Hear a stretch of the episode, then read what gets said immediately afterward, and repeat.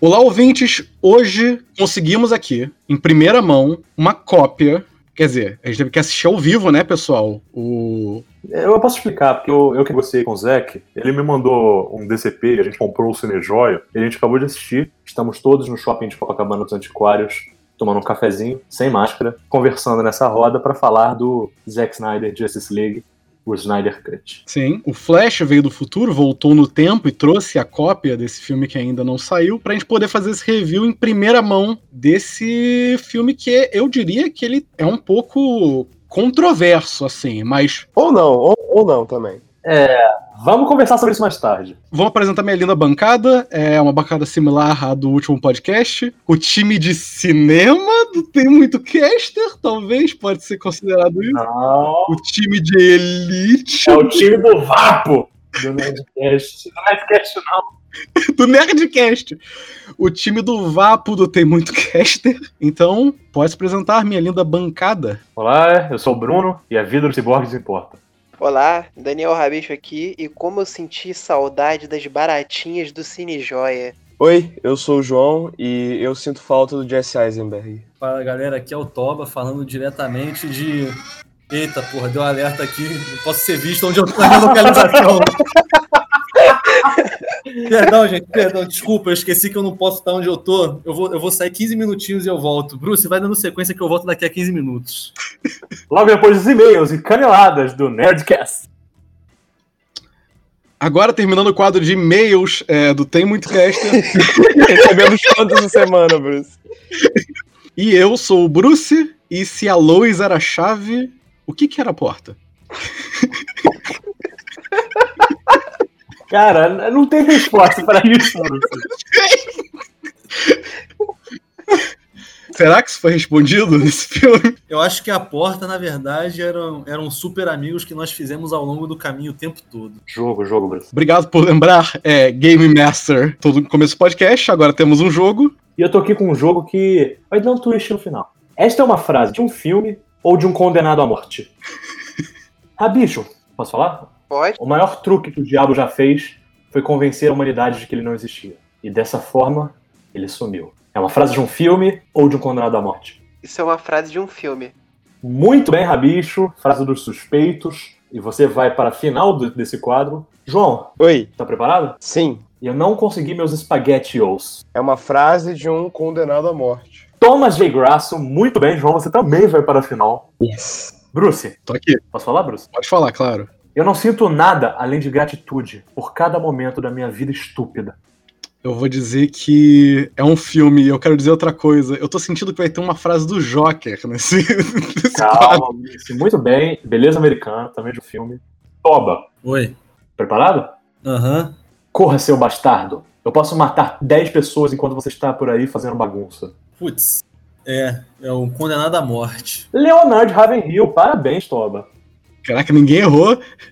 Então vamos para uma rodada de fogo fato. O primeiro que falar é o vencedor e ele escolhe uma pessoa para sair do jogo e o resto vai todo mundo no final. Pode ser? Uhum. Pode. Nossa sociedade não pode condenar homens que agem com a lei pelas próprias mãos. Frase de um filme. Filme.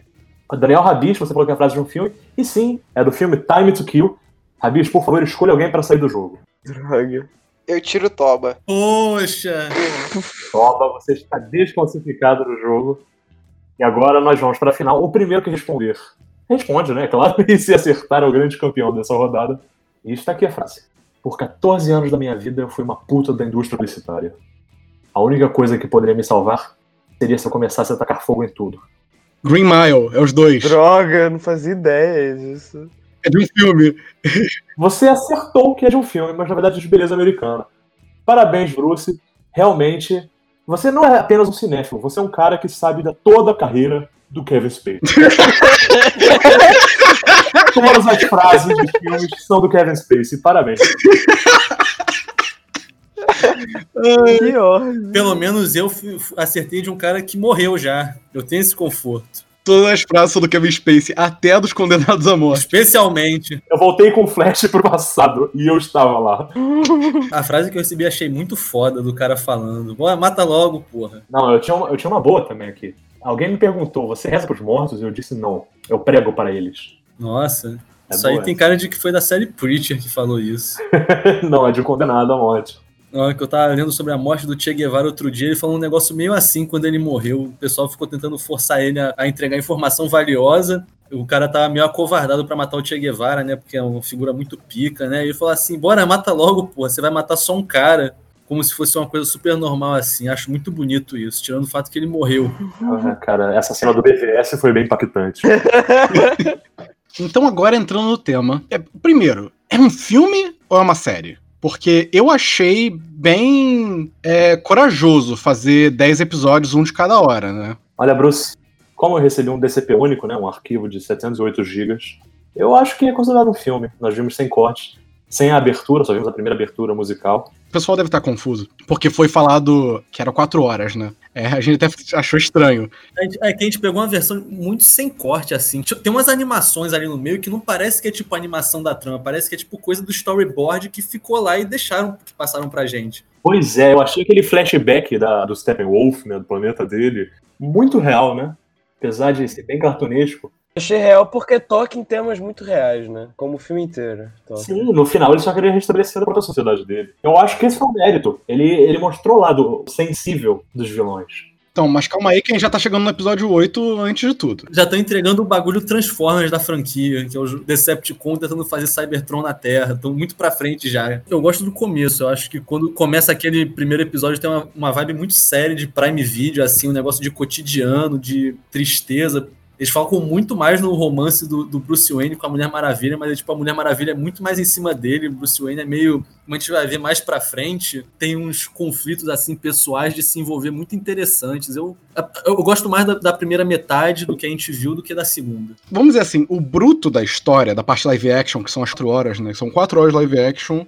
E as outras são uma mistura de storyboard, algumas coisas diferentes foram regravadas. É, parece que misturaram os extras do DVD numa sequência depois dessas quatro horas. Parece realmente tão extra. Eu acho que foi isso, que, tipo, entregaram pra gente uma versão que vai sair, tipo, em Blu-ray HD, só que, tipo, como a gente não tinha, não viu de DVD e não tinha como mexer direito, acabou saindo, tipo, todo o conteúdo que tem. Alguém conhece a voz do Zack Snyder? Eu juro, tipo, tem umas partes de narração que não parece, tipo, comentário de diretor, assim. Pois é, principalmente na segunda meia hora do primeiro episódio, onde ele foca aquele neonazi que chuta as frutas da mulher abertura do filme. É a mulher fruta, né? Pois é, uma personagem né, que não aparecia desde 1978, né? Mulher Fruta, que era uma vilã e acabou se transformando numa heroína nesse filme. Nossa, é isso que ela é? Eu achei que era, tipo, só uma mulher de fruta mesmo. né? Não, ela, ela é. Eu não consigo ficar sério. Essa parte de, de trazer a mulher fruta de volta, eu sinto que isso é muito marvelesco easter egg, eu não sei se eu curti tanto. Mas eu senti que foi mais uma referência ao. Até a música Aleluia, né, que a gente viu nos trailers, uma referência mais à vibe que o começo do Watchmen tinha, assim. Tem- tinha cena, eu acho que todo mundo lembra, né, do, do, do trailer. Cara, o trailer, eu- eu confesso que eu não vi o trailer. Eu fui, tipo, o Bruno falou assim em Toba. Eu e o Bruce, a gente conseguiu aqui milagrosamente um acesso a, tipo, o bruto do que vai ser. Você quer acompanhar com a gente? A gente vai começar a encher a cara meia hora antes de começar. E acho que é por isso que a gente vai ter contas muito diferentes, assim. São 10 horas, cara. A gente ficou um dia fazendo isso por, por chamada, assim. Eu fiquei o dia inteiro mamada, assim. Eu não, eu não lembro direito o final, pra ser sincero. Ó, eu vou dizer que eu fico tô meio triste que eu realmente dormi na parte do, do storyboard do Steppenwolf. Mas eu até falei quando a gente saiu da sessão, né? Que esse filme lembra muito um filme que até minha esposa, ela gosta muito, que é o especial de Natal do Star Wars, assim. Mas igual no, no, no Holiday Special tem o Boba Fett de animação e tudo mais, virou uma parada meio assim, né? Virou uma obra meio bizarra. É, Eu acho que o que tá te remetendo muito a isso é o filho do Darkseid, né? Vendo a, vendo a terra da casa dele. Talvez. É. É, eu, eu, achei, eu achei muito familiar, assim. Lembro o especial de Natal, até por causa da família do Chewbacca, que fica com um negócio meio família, Natal, que observa todo é, esse espetáculo que é, o, que é o especial de Natal.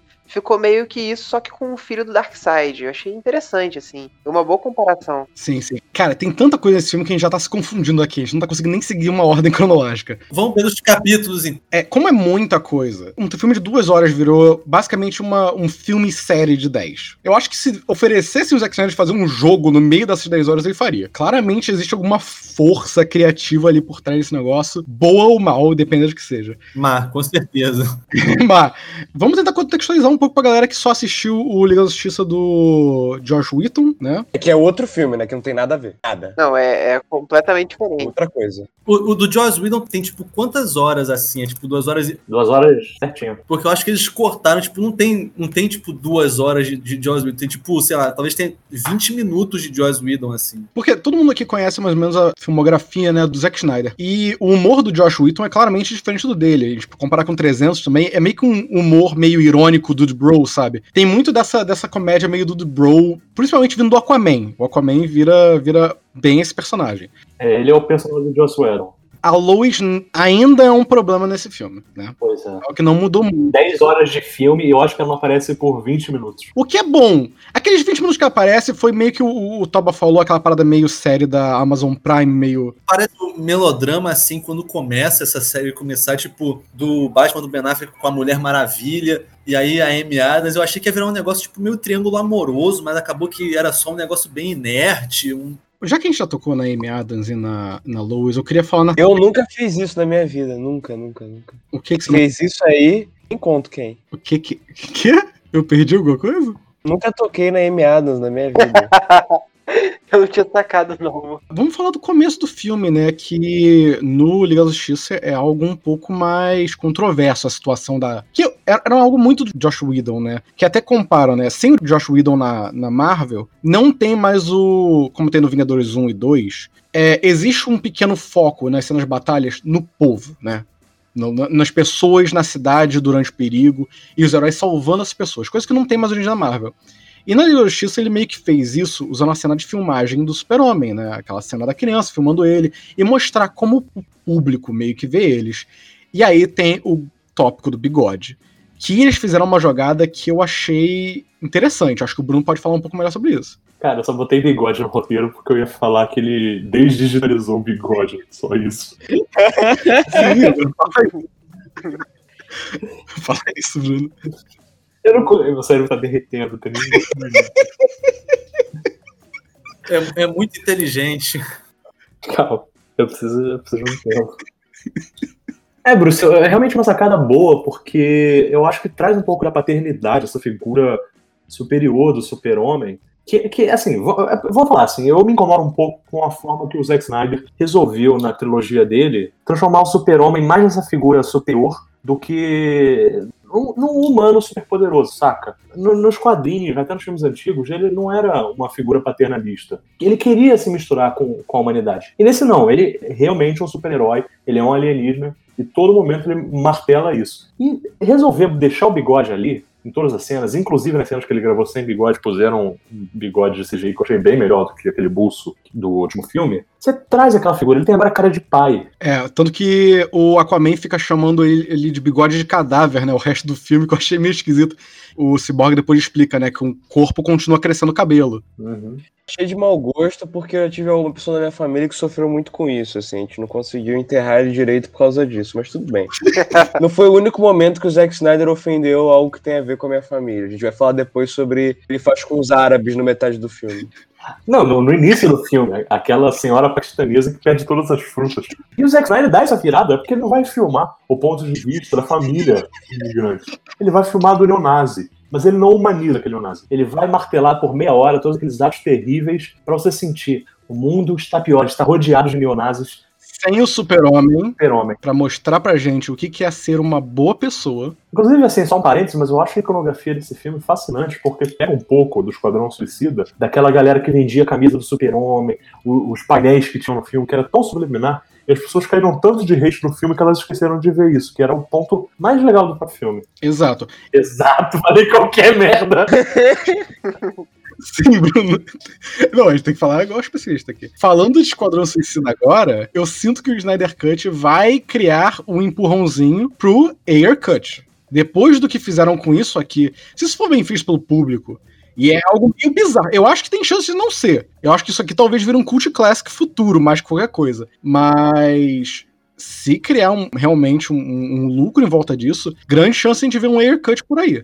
Pois é, porque realmente o Esquadrão Suicida é um filme bagunçado, que não teve mão do David Ayer. Porém, ele tem muitas coisas boas. Tanto que o Zack Snyder resolveu reciclar não um, mas dois personagens daquele filme, né? Exato. E aí, voltando na situação do bigode, a câmera mantiveram aquela cena do super-homem que é para lembrar a gente, lembrar o tema do filme. Liga da Justiça é, ainda tem meio aquela vibe. Pelo menos o tema original do filme, de certa forma, se manteve, só que de uma forma bem diferente.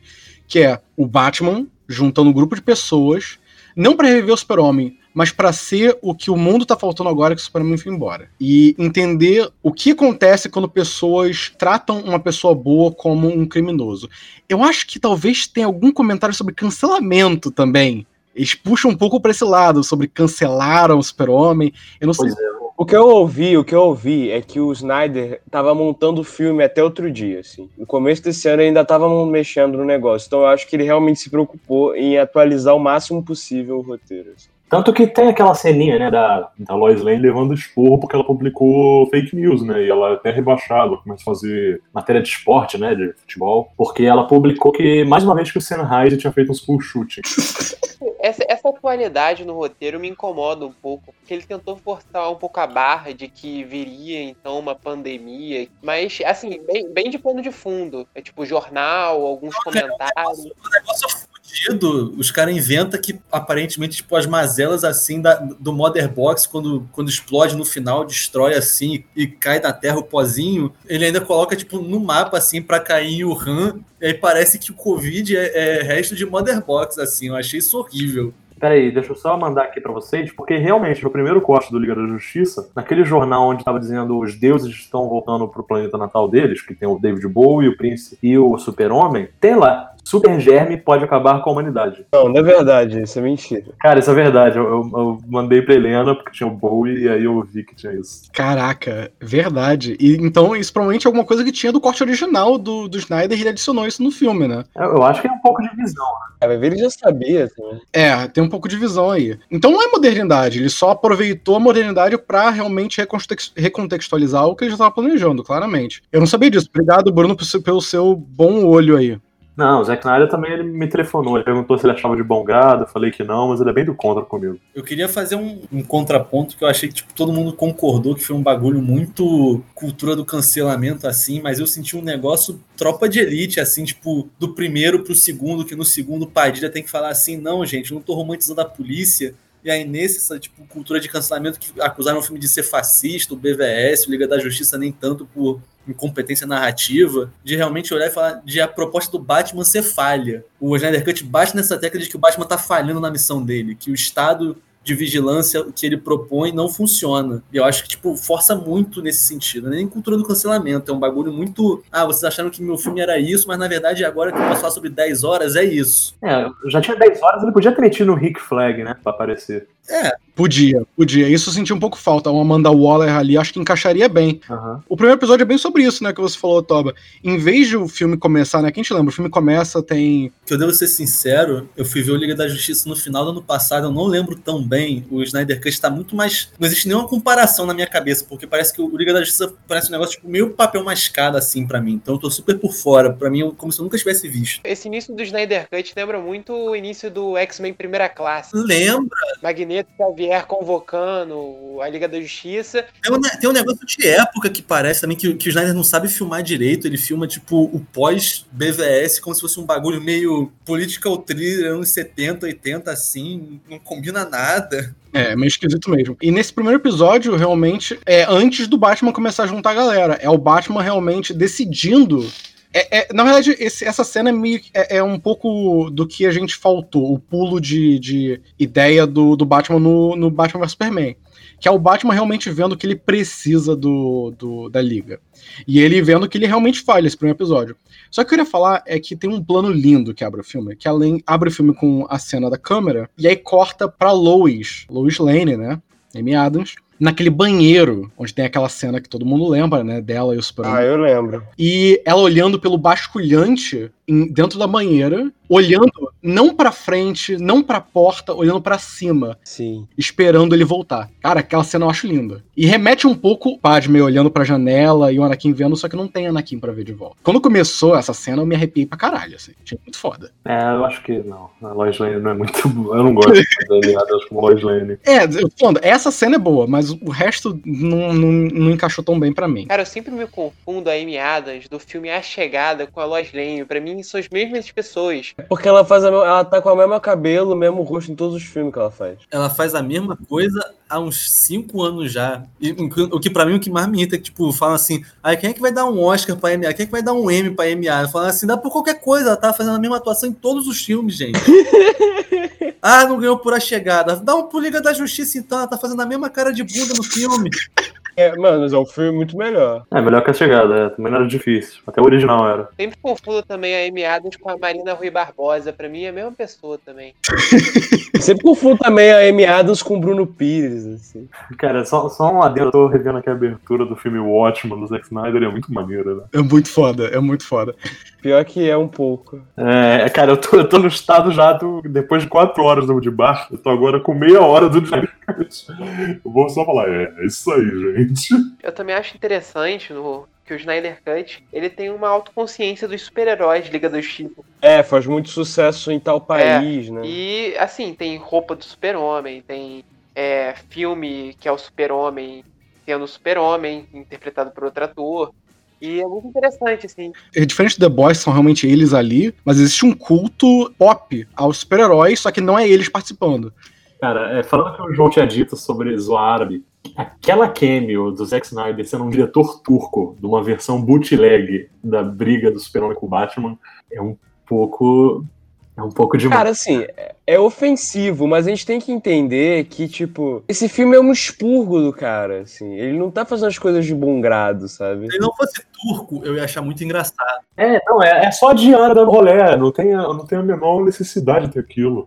Voltando nessa questão das marcas, o Toba lembrou muito bem da cena icônica que é o Ben Affleck acordando com o pijama do super-homem. Mas acordando com o pijama do super-homem, você quer dizer que, tipo, numa cena o super-homem tá usando um pijama e na próxima cena o, o, o Ba- Batman acorda de manhã, assim, na cama, esfrega o rosto ele tá com, com a roupa que o Henry Cavill tava antes, né, o Ben Affleck. E várias questões sobre a relação dos dois no filme. É bem, é bem, é bem forte, assim. Eu vou falar rápido aqui só pra gente não lembrar, mas aí o, o Daniel tá falando daquele flashback do episódio 8, quando abre a Mother Box e tem essa cena mó queerbait. Logo depois que aparece o Thomas Wayne como Batman. O Toba vai falar melhor sobre isso quando chegar na parte mais do episódio 8.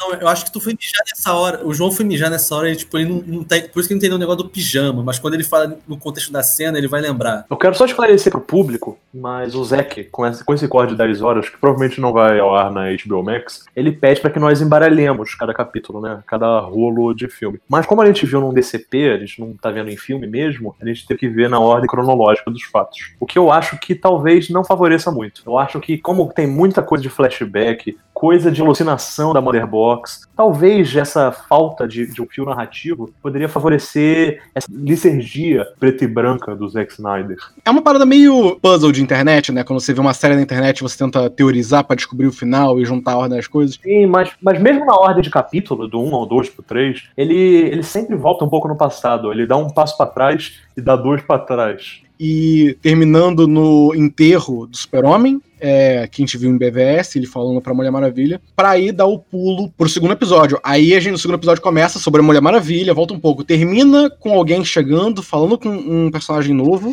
e aí volta meio que pra backstory desse personagem, de como ele chegou até ali e seguindo em frente. Só não fez isso com a Jax, né? É, não, o Ajax ficou meio jogado ali, né? Hum, Pois é. Eu nem lembrava disso, né? Quando eu assisti no cinema agora com vocês, e apareceu no flashback das Amazonas a tropa dos Lanterna Verde, o Hércules, Atenas, eu fiquei, meu Deus, ele botou tudo isso, mas sempre teve, né? Então eu acho que tá tão jogado quanto aquilo. É maneiro, eu gosto muito do Ajax, ele é até um dos fundadores da Liga da Justiça. Eu, eu acho que tirando os seis que já tinham aparecido, ele era o, o único que faltava, né? Mas realmente faltava o Ajax. O Ajax, o plano do Snyder Cut era botar ele. Eles botaram ele ali meio como easter egg de produção, mais qualquer coisa. Porque nem no, nas partes de animação e, e tal, eles entram muito no Ajax, assim. Muito bom o Benício Del Toro fazendo Ajax. Eu achei que ficou muito bom. Muito bom. Como ele falou, o conteúdo do primeiro episódio é muito world building. E meio que isso pro episódio. Aí a gente vai pro segundo, que temos Não o. sei, Bruce, eu não sei mais como, como progredir. Cara, por que, que você foi inventar que tem 10 episódios, Bruce? Nossa, por isso eu vou morrer. Não, e o segundo episódio, a gente tem a Mulher Maravilha, né, como mais foco. Ainda temos o Batman, como a gente falou. Tem um pouco de um flashback sobre o que que é a... Como a gente acabou de ver no Mulher Maravilha 2, a gente viu parte mais anos 80 dela. Esse Liga da Justiça, eu acho que o Snyder, assumindo que não ter muita coisa, esse é pa- o primeiro momento que a gente vê em animação. Eu achei Claymation uma boa escolha. Não, vai tomar no cu. Não, nem eu aguento mais. tipo, eu tô imaginando a cena de escritório de Claymation como uma maravilha. Inferno. Isso lembra, sabe o quê? Aquele jogo do Crash e os Mutantes, que cada cutscene era um tipo de, de desenho. Tinha uma hora que era desenho dos anos 30, depois era. Era Muppet, Muppet não, é Puppet, é o que meu? Puppet, é. Cara, você- pode estar inventando isso agora. Puto, cara. Gente, Oi, Tom. Uma dúvida. Vocês acham que o Zack Snyder e o MF Doom eram próximos? Porque tem uma cena de boate que começa a tocar Mad Villain e, tipo, assim, não, não que eu vá julgar porque Mad Villain é foda e podia tocar em qualquer hora. Mas será que é coincidência, tipo, será que o Zack Snyder colocou como homenagem? Porque não parece uma cena que uma música que ia tocar em boate, assim, de 2017, 2016. Sim, eu acho que como o Faro falou, é, o Zack Snyder tá editando isso até há pouco tempo. Talvez a versão que saia nem seja parecida, como a gente viu, com mais edições, a versão. Eu acho que o Zack tá botando esses pequenos easter eggzinhos. Gente, mas vocês não perceberam que aquela era a balada do Romanciones, o Máscara Negra? Talvez seja isso, pô. Nossa, Eu não me liguei que era a balada do Máscara Negra. Nossa, faz sentido. então o filme da Harley Quinn se passa depois do Liga da Justiça, tipo. Não, o Máscara não, apare- não aparece, né? Tanto que ele. É, eu acho que ele tá morto já, né? Não sei. Não, mas faz sentido, porque o filme da Harley Quinn saiu depois do filme da Liga da Justiça, É, agora não depois do. Esquadrão Suicida. É porque o, o Snyder filmou tanta coisa, eu acho que ele não conseguiu encontrar uma cena do, do Roman Sionis do Ian McGregor que coubesse no, no Snyder Cut. Realmente, acho que é o filme da DC que mais tem um, um corte de estilo que o Snyder não ia conseguir encaixar no filme dele. Que, sinceramente, gente, eu não percebi que era a balada do Máscara Negra quando assisti a primeira vez. E eu acho que é por isso que eu gosto bastante do, do estilo do DCU, né? Ele não vira na sua cara e fala: haha, você lembra desse filme que a gente lançou três anos atrás? Eu sei que você lembra. Não, ele é um universo e tá ali e você só tem que aceitar. E não faz diferença se a balada do, do Sionis, assim, pode fazer diferença na música, mas é uma cena que dura um minuto e meio, assim. O grande negócio é o, é o Batman investigando o bandido do lado de fora da boate. E o bandido não é, não é nem tipo, não é o capanga do, do, do Sionis, né? É só um, um bandido figurante. Essa cena aí foi pra substituir aquela cena no terraço, né? Que tinha no filme original, do Batman conseguindo informações e ali é a primeira vez que ele escuta falar dos. Os paradigmas. Parademônios, isso. Só que aí fica um pouco mais sutil. Não aparece um parademônio pra espancar ele. O, o Batman tá tentando criar informações e o cara fala que ele, que, ele, que ele viu um parademônio em outro país, né? Porque ele é um traficante internacional, aquele cara. Faz sentido isso, porque tipo, ele, ele fala que foi tipo o parademônio que ele viu longe que levou ele a interagir, tipo, na cidade do Batman. Então encaixa melhor. Tipo, fa- não, não, tacaram. Ah, que coincidência, o traficante internacional tá aqui em Gotham agora para investigar. O, o Steppenwolf tava nesse projeto de mexer também com isso, de juntar eles e ver no que dava. Pode ter a ver com a parte do Lex Luthor, né? De, de realmente o Lex Luthor querer usar os parademônios do Steppenwolf para se vingar especificamente da Liga da Justiça. Sim, sim. Eu, eu achei interessante. Ah, Bruce, rapi- rapidinho, só fazer um adendo. Em relação ao que o Toba tinha falado de ressuscitar personagens tipo, dos anos 80, uma parada aqui que me deixa bem puto foi ele ter canonizado de que aquele bandido que. Vocês lembram no primeiro filme, no filme original, que aquele assalto a banco que a Mulher Maravilha salva a galera? Uhum. Lembro. O, o cara que ela pega com o laço é o silêncio. Só que ela bota o laço na verdade e, e ele resolve falar. Ele não tá de roupa nenhuma. Mas o, o cara fala, eu sou silêncio, eu não posso falar, e ela aperta lá com, com o laço da verdade. O que é bem estranho, né? Porque, teoricamente, o governo americano te dá o direito ao silêncio, né? E ma- mais um ato completamente fascista, né? Da, da doutora Mulher Maravilha. É, aqui. é, e o que, que eu tava falando que eu? Ah, falando do Parademônios, eu, eu gostei de ver que o Zack Snyder, ele, pelo visto, resolveu ir um pouco mais a fundo. Tipo, o Steppenwolf ainda é muito humano, assim. Humano no sentido, tipo, físico. Ele é um cara ali mesmo. Mas, como a gente vai falando, você vai vendo que a influência dele não é muito, tipo, de, só de invasão. Existe uma parada meio de influência dimensional ali no meio. Que, que, e aí a gente já vai um pouco desse negócio do vírus depois, as mother boxes, a- até o episódio 8, que o episódio 8 pra mim foi o meu favorito. Eu ainda tô vidrado nele, eu não quero pular direto pra ele, mas eu tô me segurando aqui. E esse episódio 2 eu acho um dos piorzinhos. Sem graça, né? Sem graça, vamos ser sinceros. É, sem graça. É o pior da primeira metade, é o, é o segundo episódio, porque o primeiro começa diferente, mas é interessante o jeito que o, que o Snyder caminha. E no segundo parece que ele tipo, só percebeu, cara, não, não desenvolvi nada na narrativa no primeiro episódio, joguei tudo no segundo, no projeto de animação, e aí ele coloca isso pra cair nas costas da Mulher Maravilha, que não precisava, porque ela já tem os filmes dela para ser desenvolvida e nem assim conseguiram. Então parece Pois que ele tá é. tipo, acertando coisa à toa. Eu ainda nem vi os- o Mulher Maravilha 2. O Steve volta. No Mulher Maravilha 2 o Steve Ele volta. E, e- e, gente, não vamos dar um spoiler no final. Mas no final do podcast a gente talvez tenha que entrar um pouco mais sobre o que aconteceu no clímax do Mulher Maravilha 2 e tal. Você nem viu esse filme. Eu adorei que a gente não pode contar o que acontece no filme do ano passado, mas a gente pode inventar o que acontece no filme que vai sair ainda. Eu não assisti o Mulher Maravilha depois desse podcast, Bruno. Bora, bora. É uma merda, vocês vão achar uma porra. Você assistiu, Toba? Assistir. É eu- cara, eu acho que o, o, o senhor Zacarias Eduardo Schneider, ele não, não sabe usar a Mulher Maravilha direito. Mas aí, no meio do episódio pra frente, a gente começa a ver a parada dos parademônios.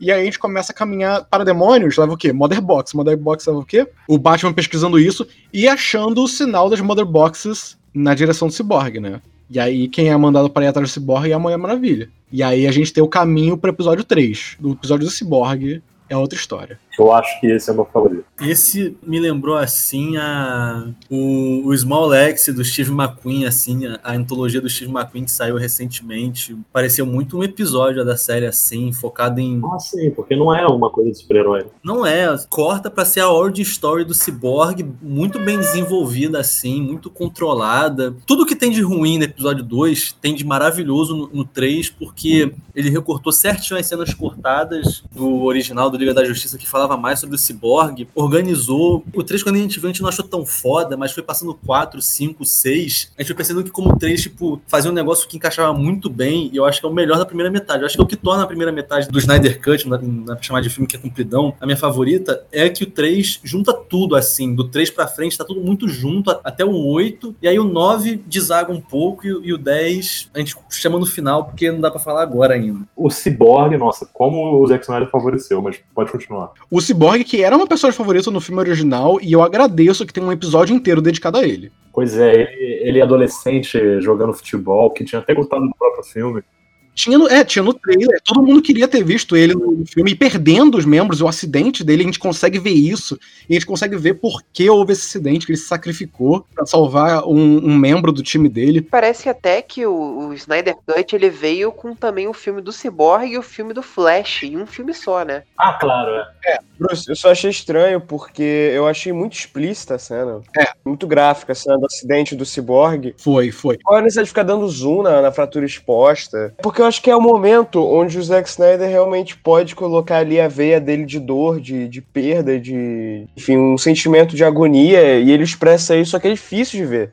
É difícil de ver esse episódio. É, eu acho que essa cena, ser brutal do jeito que ela é, é um pouco do, do Zack Snyder, né, canalizando um pouco do, do que ele já fez, só que de uma maneira mais emocional, porque aquilo eu- representa o momento, né? Porque a gente não tá lá pra sentir a dor que o Cyborg sentiu. Então ele tem Não, ninguém está. essa dor e essa agonia visual de ser obrigado a ver algo que a gente não quer ver. E é aquilo que carrega o peso emocional do Cyborg o resto do, do filme. Sim, pior que sim, mano. Principalmente naquele close, né? Que tem aquela ferida exposta do Cyborg, entra dentro da ferida, você vai na, no tecido sanguíneo dele. Quanto mais um dá, você chega naquela imagem do, do Cyborg bebê, né? O Victor sendo amamentado pela mãe. Sim, mano. Que mal tinha aparecido. Eu acho que não aparece, já é mencionado. Ainda rola um tom dos seios dela que eu acho um pouco gratuito, mas tudo bem. Ele aproveitou que, que o filme é R-rated e meteu essa. E não, eu não acho que ele precisava também. Mas compensou com cada rolão.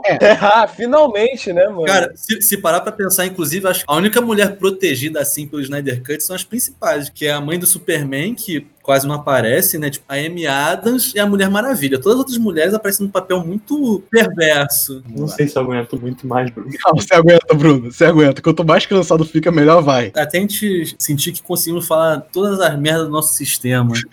Pra gente nunca mais falar sobre esse filme.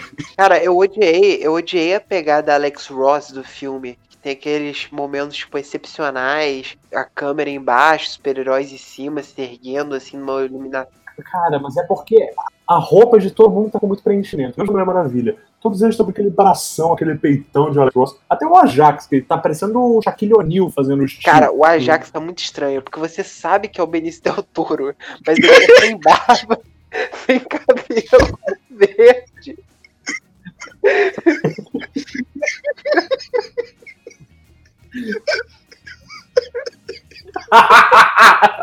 Vai tomar no cu vida.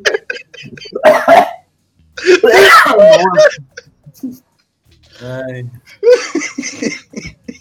Benício Del Toso. O Benício Del Toro. O seg... Sem spoiler aqui, gente. Mas Benício Del Toro, o segundo Del Toro nesse filme. Quem é o outro? Ah, é verdade. Rapaz, E não é, e não é que é. Não é que é. E eu não queria muito entrar nisso, mas você falou do MF Doom, a gente falou sobre. Tem a, a parada do Superman morrer. E o filme, de certa forma, é um filme fúnebre. E ele. ele é, é episódio 3, o episódio mais Pesado emocionalmente. pesado, é, pesado. O Zack, ele, ele bota bem claro, o senhor Zacarias, ele bota que o, o Cyborg não é só uma máquina. O Cyborg é só um nome geral. Ele não é uma máquina. É meio vivo o mecânico dele. É uma criatura presa. Ele é quase um parasita, parademônio de outra dimensão. E como falou, o Zack vai muito nessa vibe dimensional. E o. E é bem o contrário. O Cyborg sente as pernas dele aí. Eu acho que ele até fala isso. E ele brigando com o pai. Que ele, tá, ele começa a, ele tá sentindo coisas além do que ele sentia. Não no sentido, tipo, ah, eu tenho uma visão infravermelha agora porque eu sou um ciborgue. Mas não, ele consegue sentir coisas pós-dimensionais, assim. Ele começa a sentir a influência de Apocalipse, porque, quem sabe, Apocalipse não é um planeta. E o Zack Snyder traz isso muito. Apocalipse não é um planeta distante, não é o Thanos. O Darkseid não é o Thanos só. O Darkseid é uma criatura de dimensões acima da terceira dimensão. Apocalipse é, uma, é um planeta em outra dimensão. É na dimensão do Joker Verso. Isso fica, fica muito estranho no final, assim, porque eles chegam. Porque do nada parece que se não fosse o episódio do Cyborg, parece que tipo, o negócio de, de Apocalipse cai do meio do nada, assim, os casos do episódio do Cyborg faz sentido. É, estava vendo há tanto tempo já, quando chegou no final e tava lidando com essa questão, eu fiquei assim, caraca, do nada, e me lembrava, eu falava assim, não, tem um negócio do Cyborg. Aí ah, é verdade, então não faz sentido. o Cyborg tem toda a parada que, tipo, ele. A briga dele com o pai, né? Grande parte do episódio, metade do episódio, né? Até a a Mulher Maravilha chegar, é a situação dele com o pai. E ele falando. Pai, eu não queria estar aqui. Eu não queria ser essa máquina. É uma parada bem pesada, assim, a depressão dele, o fato que ele não se sente mais humano. Ele... Mano, é muito triste isso, porque, tipo, o episódio do Cyborg inteiro, eles ficam chamando ele pelo nome, né? Victor, Victor, o nome todo. E aí, quando no final, quando conserta, ele vira o Cyborg e fala assim: Cyborg. Ele não tá tipo, agora eu sou o herói Cyborg. Ele tá tipo, nossa, eu era um ser humano e agora eu sou tipo um Blackberry. Por que o Blackberry? Não, o Black- o Blackberry é tipo aquele celular cheio de, de tecnologia, os caralho. Pô, um BlackBerry não é um celular cheio de tecnologia desde 2007. Nossa, Era só um celular que tinha um teclado nele. É. Acho que é a coisa mais rudimentar possível. E falando nisso, comparando o Cyborg a tecnologias da vida real, ele ainda parece uma placa de vídeo, assim, tipo, isso não mudou.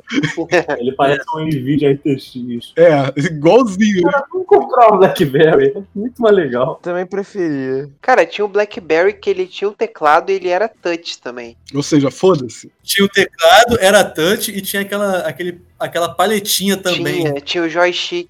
Ainda levantava a antena e virava de rádio AM. Pois é.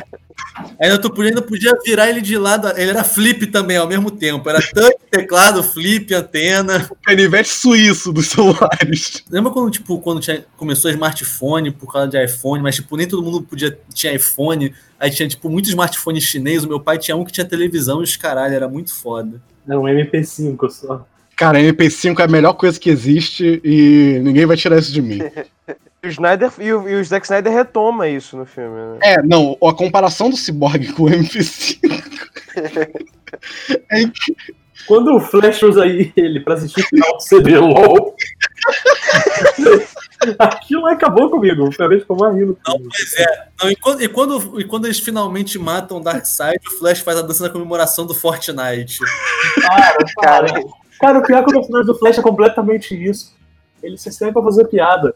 Mas o. Essa, essa parte da depressão do Cyborg eu acho que retoma muito bem no, no episódio 5 do Flash, né? A cena dele escavando né, a, o túmulo do super-homem. Porque o Cyborg queria morrer e desenvolve para ele querer trazer alguém de volta à vida. Não sei se é poético, não sei se é. Acho que é um negócio mais acidental já. Nessa, nessa altura do campeonato, nem o Snyder lembrava assim que, que ele tinha feito esse paralelo. E aí a Maravilha se junta, a gente tem uma cena similar, né? O Parademônios invadindo a casa do Cyborg, matando o pai dele. Tem toda a parada do, do Cyborg, meio que uma parada de vingança, meu, meu último ato de vingança e ao mesmo tempo proteger a humanidade igual ele protegeu aquela criança no começo da, da backstory dele, né?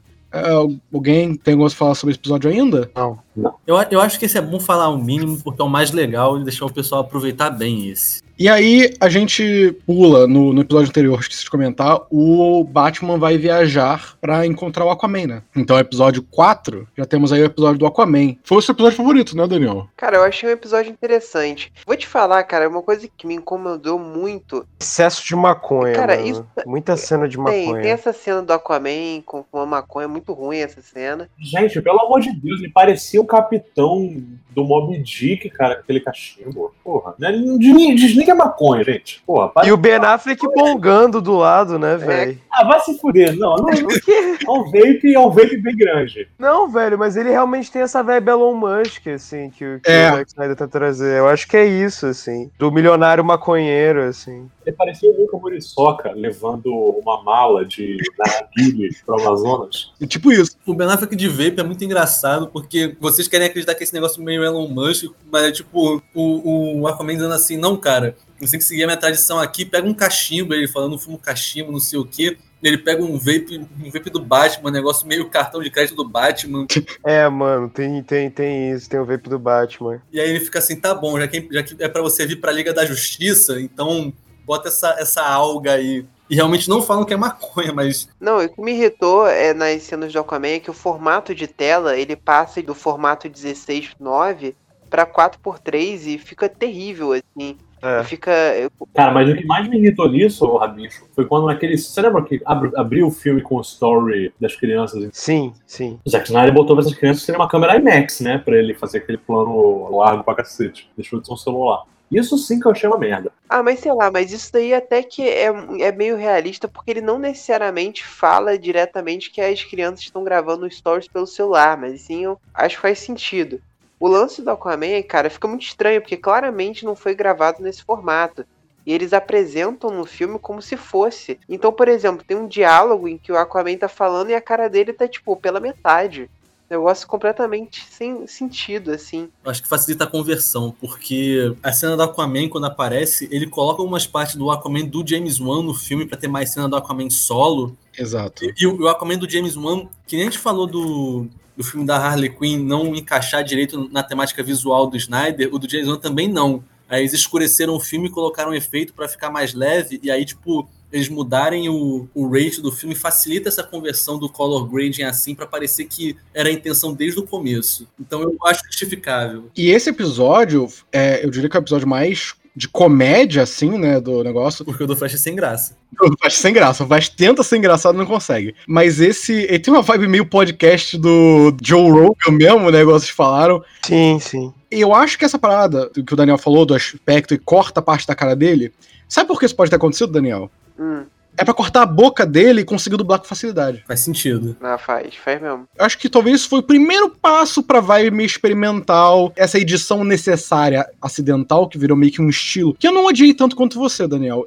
E foi legal ver os veículos aquáticos do Batman, diferente que a gente viu, não foi só um papo. Mas o Batman tá lá, né, com a armadura de- aquática do Batman, né, que eu achei muito foda. Aquilo eu achei muito foda. Eu, eu quero uma figura daquilo. É, Jovem Nerd, você quer? Sim. Eu preciso, Azagal! Cara, quando apareceu o Alceu e Dentinho, isso eu achei demais. Não, pois é. Na Turquia, pegando carona com o Zack Snyder. O que vocês acharam disso? O, Sa o Santa Heroína. Dando pico. Aí o pica-pau dando um raio junto com o Flash no episódio dele. Cara, tem muita droga nesse, nesses episódios. Eu não entendi, mano. É muito fundo do poço. Esqueci de comentar uma coisa, né? Que no episódio 2 introduz esse personagem do Zack Snyder, o diretor turco. Qual era o nome dele mesmo, que eu não tô lembrando? Zaku Snyder. É Zaku Snyder? Sim, sim, Zaku, Zaku. Mas é Snyder com, tipo, a, a escrita do, do jogador de futebol Wesley Snyder. Ah, não entendi. Mas ele falava com sotaque, né? Porque eu não entendi isso. Como é que era o sotaque dele falando esse nome? Ah, mas não é sotaque de verdade, não. É que, como o Daniel apontou, o Zack Snyder foi criado como uma criança, uma cientista cristã. E é o sotaque que eles fazem nas crianças deles. Ai, gente, eu não tô conseguindo acompanhar. Esse filme é muito foda, eu queria ver. Vamos ver daqui a pouco. É- se, se o filme fosse assim de verdade, ia ser bom pra caralho. É Sim, mano, o que, que a gente não tá fazendo? Cara, se a Warner quisesse dar uns milhões, eu acho que a gente fazer esse filme com o quê? 20 milhões? Precisava de 200. Menos, a gente faz com a câmera. 20 mil, acho que tá bom. É 20 mil e um PF. Bruno, eu, faço, eu faço esse filme no meu quintal, falando sério. Também acho, assim. Rabicho, falando sério aqui, se você, você consegue com certeza alugar a sua casa em Itaipava pro Lucas Neto fazer um filme dele pra Netflix. Cara, consigo, porque o filme dele também não tem cenários muito complexos. Cara, isso de certa forma é meio visionário, assim, ele ganhar dinheiro fazendo filmes que ele grava no quintal. Muito interessante isso. O é visionário, o filho da puta gasta 10 reais pra fazer um filme e ganha milhões. Tá certo. Visionário. Zack Snyder também. Cara, esse filme não tem o Robert De Niro? Tem, ele é o Tem. vilão do filme. Daniel, Daniel, calma aí, porque a gente vai chegar no Darkseid. O, Dark, o Robert De Niro como Darkseid talvez esteja lá no, no top 3 de melhores vilões da história do cinema, junto com, né? Com quem, Bruno? Ei, Junto com quem? Junto com a internet no filme do Jason Reitman. Qual o filme do Jason Reitman? O Bright? Não, o- o- não, esse é filme do David Ayer de novo. Vamos fazer um podcast de Bright? Cara, bora, mas tipo, vocês têm que assistir. Ah, não, não. Assistir. Não, não. Aí você tá querendo demais. Fazer um Exatamente. podcast eu faço, agora assistir? Nossa. Não, mas o. Eu gosto dessa, desse personagem do Zaku Snyder, que ele meio que foi um personagem comédia de fundo, né? Do di- diretor turco, que meio que acompanha. Quem, quem assistiu Dragon Ball aqui lembra na saga do céu que tem o Senhor Satã, né? Com o, o câmera dele. É uma vibe meio assim. O, o Zaku Snyder meio que documentando a- as coisas do- da Liga da Justiça acontecendo. É uma vibe meio. Vocês lembram aquele japonês do Gremlins 2 que vira o câmera bem dos Gremlins? Sim. É isso mesmo. E aí entra o Alceu Dentinhos dando pico. Tira isso da cabeça. Turquia. Com os dentes tudo quebrado, assim, mó imagem pesada. Abalou a minha infância. Qual é do Alceu e Dentinho? O que eles estão fazendo? Eles estão só usando é muita heroína. Tô ligado. Eles puseram lá João Trier pra dublar os dois, né? Um é o Las Von Trier, o outro é o Gus Van Sant. Vai tomar no cu. Ah, minha cabeça vai. A minha cabeça explodiu! Caraca, eu, eu vou. eu vou editar esse podcast, eu vou cobrar pra, pra quem quiser ouvir uma versão não editada dele. Favor. Bote o Alceu Dentinho dando pico. Do lado pelo lado. Não sei nem que episódio a gente tá, mas. A Eles puseram, porque vocês lembram da, da raposa do, do Anticristo? Eles estão tão naquele Sim. estilo que eu, eu acho que eles pensaram, cara, vamos chamar o, o, o Lavon Trier pra fazer. Sim, sim, eu acho que é referência direta. Também é uma forma do Zack Snyder referenciar a própria depressão. Eu acho que a, a, a metáfora final é que esse filme, esses filmes, né? Pra dizer que são vários filmes, são sobre depressão. Sim. Quando o. Alceu ou o Dentinho, não sei quem é quem fala, Caos Reina. Dentinho é um esquilo, né, mano? O seu é o alto. Alceu É muito intuitivo saber qual que é qual. E, e, é, esse negócio da depressão eu acho muito verdade, porque esse episódio ele, ele representa um lado muito grande da depressão, que é você assistir o podcast do Joe Rogan. Sim, mano, uma experiência muito direta de, de capacidade de se relacionar com o mundo, assim. Acho que é um filme sobre isso, sobre a incapacidade de se relacionar com o mundo. Acho que Liga da Justiça é sobre isso. É um filme sobre falta de empatia, né? É uma, os protagonistas da Liga da Justiça não conseguiram se relacionar com o mundo, cada um deles alienado de uma forma, o Batman sendo traumatizado, o Aquaman é um peixe, a Mulher Maravilha é, a Mulher Maravilha é de outra época. É por isso que ela é tão racista o filme inteiro, né? É, por isso. Ele fica falando assim, "Ah, na minha época era assim, gente. Mas essa parada de falta de relação dos, do- da galera da Liga com o mundo e o mundo com eles, e o mundo com o super-homem. É, é muito sobre essa falta de empatia de um entender o outro. É, mas esse episódio do, do Aquaman, eu não sei se eu tenho muito pra falar sobre ele, não. Ele, ele é muito longo. Ele pareceu muito mais longo do que ele era. E eu não fui tão fã quanto o Daniel foi. Eu não gosto do personagem. Eu gosto do filme do Aquaman. Eu acho que eu sou o único aqui que sou fã. Não, eu gosto também. O Jason Momoa não é um cara maneiro, assim, bom ator de comédia. Eu, eu nunca não tenho muita simpatia por ele, não, mano. Ah, Ele é meio cara, ele é muito datado. Não gosto dele, não. Cara, acabei de comprar um MP5, galera. de verdade. Caraca, acabou de comprar um ciborgue, mano. Não sabia que tinha uma arma chamada MP5. Gente, eu, tô, eu tô fazendo uma crise, assim, eu não sei o que falar mais. Eu, eu tenho uma coisa pra falar. Eu tenho uma coisa pra falar, assim. Que é uma Fala, coisa que eu ainda não sei como a gente não, não, não, não debateu, assim. É o tempo que o filme dedica ao Alfred e todo o problema que ele tem em se converter ao judaísmo, assim. Só não sei porque, tipo, eu entendo aonde o filme quer chegar, assim. Porque eu sei que. é, eu acho que isso é no episódio 6, se eu não me engano. Eu não sei, eu tava meio, meio letárgico nessa hora. Mas aí tem um momento que o Alfred chega pro Batman e ele fala assim: Não, pô, tô, tô precisando me, me redescobrir, tô precisando buscar uma nova. Novo guia espiritual, isso tudo, né? Isso tá aqui é, pesado. Isso, isso é quando os dois estão indo pra Turquia. O Alfred, ao invés de ele pegar a ponte aérea pra, pra ir de Israel Isso, isso. pra Turquia, ele fica lá. Sim, sim. E aí tem aquela meia horinha dele lá. O Bruce Wayne ele até tenta falar: Cara, Alfred, eu compro pra você, eu consigo pegar qualquer rabino no mundo pra, pra te converter. Ele não. Eu preciso me descobrir, eu não posso ficar na sua sombra. Sim. Mas aí, tipo, muito tempo no Muro das Lamentações, muita imagem, sabe, de arquivo do Holocausto. Isso eu não gosto, assim, isso realmente me incomoda muito. Tipo, eu sei, eu sei o ponto, mas sabe, tudo tem limite, né? Eu acho que pra um filme chamado Liga da Justiça, essas coisas não cabem. Não cabem. Mas uma coisa que eu gostei muito dessas cenas, João, o Bruno até tinha me falado. Cara, o Claymation ficou muito foda. Ficou. E eu descobri que Ficou. não foi feito Claymation na mão, foi usado no Blender. Sim, Então é é um Claymation falso, é. Mas ficou bem sim, feito. pra caralho. Ficou bem feito e é uma grande homenagem pros filmes antigos de stop motion e claymation e tudo mais. Daniel e Toby ainda estão aí? Tô, eu tô cansado. Não tá funcionando a cabecinha, não, Daniel? Eu não tô entendendo mais o podcast.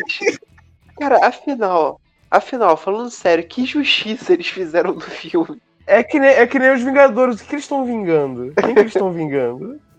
Os Vingadores eles mais previnem do que eles vingam, né? Não, os Vingadores só fazem merda. Ele que, eles que começam o problema inteiro. Verdade. Devia se chamar os Reparadores, talvez, vai ser o nome deles. Até pela forma como o Zack Snyder faz muita reparação histórica nesse filme também. Muito lugar de fala, muita conversa sobre representatividade. E lembrou muito o BBB 21. É. Eu, Ai, gente, eu vou ler aqui a, minha última anotação que eu tinha no roteiro. Vou ler, eu não vou comentar. Vocês falam o que vocês quiserem. Deep fake no Bruce Campbell fazendo o pai do Flash. É, pera, relê de novo? Não entendi. Aí, saindo desse episódio, o Aquaman se junta, claro. Não tem muito atrito pra se juntar. O papo não é sobre o atrito entre a liga, é o atrito da liga contra o público e os vilões do filme, né? E você continua vendo aqueles flashes da situação do- dos parademônios e tudo mais. E os flashes hum, com os flashes, porque tem mais de um flash no filme, né? Exato, a gente vai entrar agora no grande. no, no episódio que é um, no- é um episódio que eu menos gostei, é, que é o episódio do Flash, que é quando o Batman vai pra. Insuportável, insuportável. Cara, essa certamente é a pior parte do filme, mas a aparição do Joel Ciclone, aquele Flash com a cumbuca na cabeça. Sim, Jay Garrick. Só fã quero ser, só fã quero service. E eles fizeram a parada de botar ele como Bruce Campbell, que ao mesmo tempo era o pai do Flash, é como se fosse o pai do Flash em outra dimensão, né? Exato. O Bruce Campbell é a melhor coisa desse episódio, né? Ele salva um pouco esse episódio porque o Ezra Miller não é bom. Não. Não é bom. Não, Tem aquela cena dele sal... e, e é- aí, cara, botar a Iris West, né? No, no, no, no Liga no Snyder Cut foi muito ruim, assim. É, tinha- foi cortado e foi bem cortado. A única cena maneira é o CG bonito de quando ele vai correr com toda a velocidade dele, o sapato, o tênis dele da Nike drip dele, explode, sai voando, porque é muito Acho que vai vender muito. Acho que vai vender muito. Cara, e é um modelo de sapato que não existe, né? Provavelmente a Nike vai fazer, vai lançar em março. Exato. Cara, eu não entendi. Eu, eu, eu não entendi. Eu, porque o, o Zack Snyder, ele fez a, a- aquela cena que o Batman chega, né, no, no quarto do, do Barry. Ele botou o Rick and Morty em todos os telões que estão ali atrás. Mas ele é fã. A gente sabe que ele, a gente sabe que ele é fã. A gente já falou muito disso. E ele botou só o episódio do Pickle Rick. Em todos. Mas em um, na cena do. Isso aí é só pra quem tem o olho muito afiado.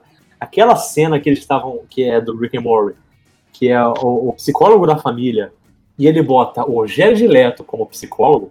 É, ali foi uma jogada. Eu sei que é um capítulo do filme que é o mais chato por conta da, da comédia. O Ezra Miller é um péssimo ator, que as piadas dele são muito ruins, mas é um capítulo que mostra o Coringa aparecendo não só no Rick and Morty, e também o Ajax. O Ajax, tanto o personagem quanto o time, né? Time de São João de Meriti. Sim, Isso que a gente não falou. Cara, como é que a gente não falou ainda da parte que passa. Tem uma parte que eles filmam no Rio, né? Trechinho. É, o Coringa ele tá no Rio, cara. Porra, o Co- o Coringa tá na casa do Marcelo Freixo. Pode falar, né? Já pode falar, pode falar. Os Sim. spoilers, pode falar, né? A zona de spoiler já foi ativada há muito tempo. Já pode, pode falar que o Coringa tava na casa do Marcelo Freixo, ele e o Elias maluco, né? Gente, eu tô muito mal, de verdade. Gente, eu não vou conseguir dormir direito hoje, não. Essa cena do, do Ajax e do Coringa, eu achei muito maneiro que foi no Rio, né? Eu achei legal que eles chamaram Ajax de Ajax né, no filme, em inglês, né, mesmo. Porque eles estavam no Rio. E aí, pelo visto, o nome dele de balada era Ajax. Ele é tipo DJ Ajax. Sim, sim. Isso é legal. Isso eu achei uma adaptação maneira. Tipo, engraçado falar que ele era ex-BBB também. Só que, só que o pior pra mim é botar o Benício Del Toro, que não é brasileiro, né? Eu, É. eu achava que podia botar o Lázaro Ramos, o Babu Santana, saca? Eu sei que foi uma piada meio jogada, que ele era ex-BBB, mas qual ex-BBB o Ajax foi? DJ de César. E, nem Toba, se você quiser falar agora da tatuagem do Joaquim. Não, aí já, já- porra, esse ponto aí já pode, já posso até falar aqui que eu tô jantando aqui, porque quem chegou nesse ponto do podcast já claramente tá só interessado em ouvir nossa voz. Cara, é porque o Coringa, ele, ele foi recuperar o quarto Mother Box, né? Sim, O Coringa, que ele já tava com aquele visual muito estranho de, do Heath Ledger. Ele tava vestindo por cima essas roupas que não eram dele, peruca, roupa de enfermeira. Foi pra balada, lá no Chapéu Mangueira, do, do DJ Ajax, e foi contactar ele como amigo pessoal. Cara, eu odeio esse capítulo. Como é que ele faz isso? Parece só pastiche, parece só piada. O DJ Ajax, não é. saca? E aí botar o Coringa e o Ajax pra ir atrás do Mother Box que estava sendo usado como combustível para hidrelétrica de Mariana. Eu achei piada de mau gosto fazer isso. E quem que era o segurança? Quem que tava ali sendo o mercenário de Mariana? Deadshot. Cara, quando terminou o capítulo, a cara do Isso é maneiro, isso é legal. não, cara, eu achei aquilo tenebroso. Eu falei, o Zack Snyder não sabe pra onde ele tá indo. O que você achou do recast do Deadshot? Eu acho que o Sérgio Lourosa cumpriu o papel que ele foi, que foi chamar ele pra fazer. Assim, que ele tem a voz pra isso. Ele tem um corpo pra isso. E ele, ele ainda canta a música do, Limão. música de quem? Qual música? do pagode do limão. Você não lembra? Ele fala uma coisa, só que aí não tem legenda, né? Pô, Como tá em português, ninguém vai entender. Pacote do limão.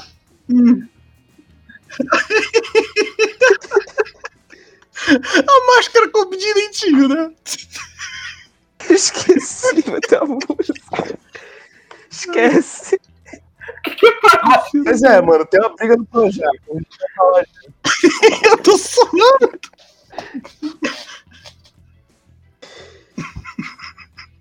Pagode do limão. Isso é de verdade, você acabou de falar só palavras que surgiram na sua cabeça.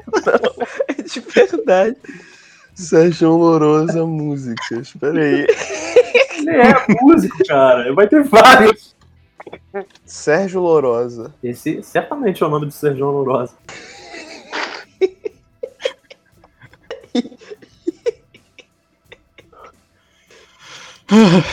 Tô morrendo. Ah, falta de ar. gente. Ele é do monobloco, lembrei. Monobloco. E o Deadshot também, né? Então, é sim, é, automaticamente. Mas e a plot de verdade do filme ficou onde?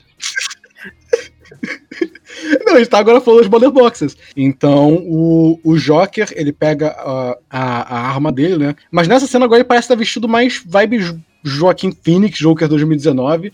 É esquisito ele ficar dando a risada do Joaquim Phoenix e a lambidinha na boca do Heath Ledger. Eu não tô entendendo pra onde aquilo tá indo. Cara, é, de- depois do capítulo do Cyborg, esse filme ficou uma merda. Não, mas ele, pega, ele pega de volta. Ele volta. Ele volta com tudo. É. Ele pega. ah, ele mata o Deadshot. Uma cena muito triste. Eles roubam mother- as Mother Boxes, né? E aí tem um flashback. Não, não rouba todas, rouba uma que tá lá em Mariana. Uma. Uma que. E aí, e aí, antes do flashback, você ouve os sons, e aí aparece a silhueta do Steppenwolf que vai voltar depois desse flashback. Exato. E aí a gente tem aquele flashback da guerra, né? Que teve a. Que o Darkseid veio pra Terra, né? Com o Steppenwolf. Isso, tem milhares de anos. isso.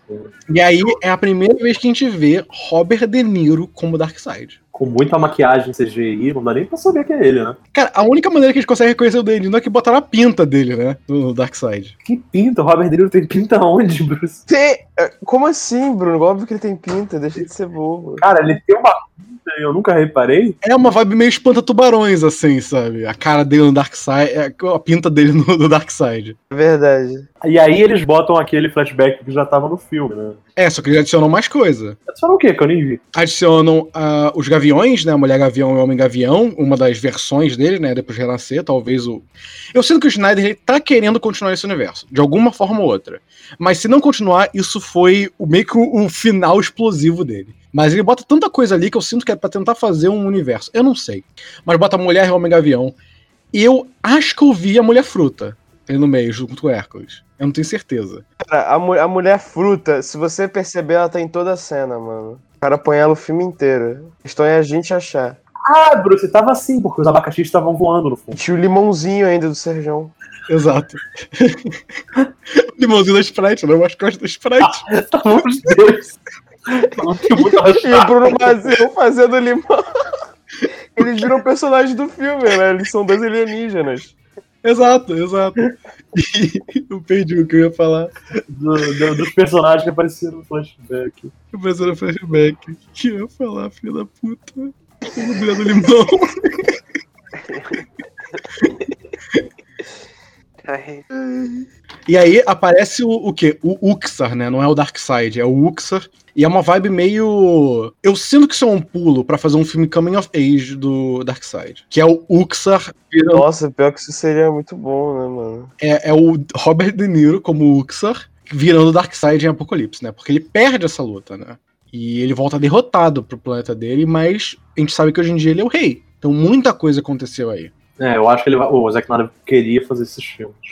É, e é uma vibe meio Kylo Ren, assim, meio adolescente revoltado que perdeu e ele tem que conseguir a maturidade pra voltar e dominar. Tanto que a gente vai ver no episódio 8 a parte mais paternal do Darkseid.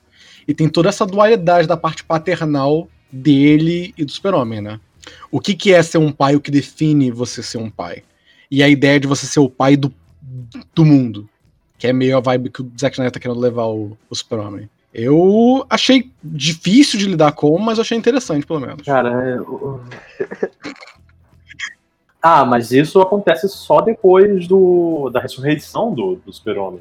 Que é no capítulo 9? O, a ressurreição do super-homem é, é logo no próximo. No próximo agora, que é o capítulo 7, que eu assumo que seja o capítulo 7, que é logo antes do, do, do famoso episódio 8. Obrigado, Bruce. 7 vem antes do 8.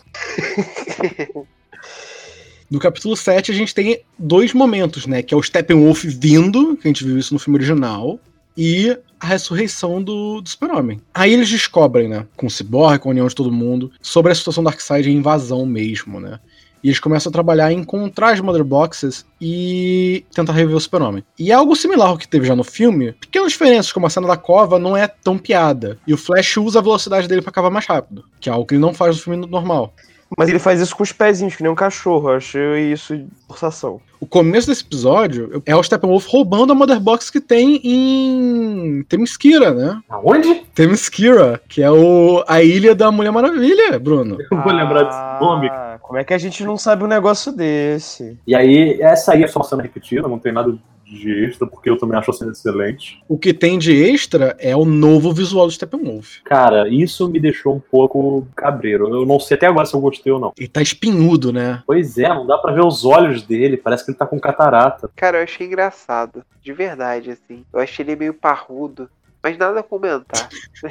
É, porque o que acontece, parece que toda decisão que o Zack Snyder toma até o 8, parece que é puramente pra fazer graça. Eu, eu, eu acho que assim, ter esse flashback aí, beleza. E aí volta pro Coringa, que quase morre pro Steppenwolf, e aí o Ajax tem que salvar ele e levar a Mother Box na direção do, dos Estados Unidos pra devolver de volta lá pro Batman. E assim, e o Jared Leto não tá fazendo nem o personagem dele, nem o personagem do Dark Knight, não tá fazendo o personagem do Coringa do, do Joaquim Fênix. Ele tá fazendo tudo ao mesmo tempo. E, e- é uma besteira. E ele tá sem maquiagem de coringa, né? Ele tá como o Jared Leto. Isso que eu acho mais chato. É, nessa parte final, sim. Nessa parte final, é, ele não, ele não usa maquiagem. O que, é, o que é corajoso, assim, eu acho entregue. E aí esse capítulo ou ele é muito tradicional, é só repeteco do que já aconteceu no primeiro corte, ou é o Flash cavando com o cachorro, o Coringa sendo uma merda, sabe? E aí tem que chegar o Ajax, super jogado no filme, não, não tem muita backstory, não ser que eles são ex-BBB. Cara, tipo, pelo amor de Deus, eu, eu acho isso engraçado porque eu sou brasileiro, mas imagina o público internacional disso. Não, é, o filme é claramente feito pro público brasileiro. Isso eu acho interessante, assim. Mostra o quanto o Brasil foi importante pro Zack Snyder. assim. Quando ele bota o Super-Homem saindo da cova usando a camisa preta do Vasco, ao invés do uniforme preto. eu tava falando, cara. Eu amo o Brasil. E eu acho ainda mais legal, porque o Zack Snyder é botafoguense, né? Cara, Então ele realmente tá prestando homenagem a algum amigo, assim, não Pois sei é. quem, mas. Não, ué, como não sabe quem, pô, todo mundo sabe que o Zack Snyder, melhor amigo assim dele, quem é na indústria cinematográfica? Cara, ninguém. Eu acho que ele é o homem mais solitário da Terra. Exato. Por isso que ele colocou a casa do Vasco pra fazer uma média, pô. Que sabe que a nossa torcida é carente, porra. A Vascarente. Verdade. Se ele faz do Flamengo, por exemplo, o pessoal ia, ia, ver- ia achar muito na cara falar assim, pô, o cara tá precisando de um amigo, né? Tá fazendo que nem o Bolsonaro apelando pro Flamengo quando tá na merda. Ele foi pro Vasco pra ser underground, pô. Até porque o design preto do uniforme do Superman combina muito com, com a camisa do Vasco, pô. Tu pega a marca do Superman, tu bota aqui no lugar da Cruz de Malta, tá feito o uniforme. Ah, mas Colo- pois é, eu gosto disso porque eu torço pro Vasco. É. Mas foda-se pro resto do mundo um negócio desse. É banal. Quem que foi o cara que pegou o defunto do Clark Kent e botou na camisa do Vasco? O, o enterro dele foi em Smallville, não foi, não foi no Rio de Janeiro. É, mas eu ouvi falar que no, no sábado que o Superman foi enterrado, um tal de Toba Kedira foi fazer uma micareta em Smallville nesse dia, então eu acho que a gente já sabe quem foi que botou essa camisa. Cara, mas é porque o Toba Kedira ele é um personagem muito importante pro Zack Snyder. Foi um dos primeiros quadrinhos que ele leu Verdade.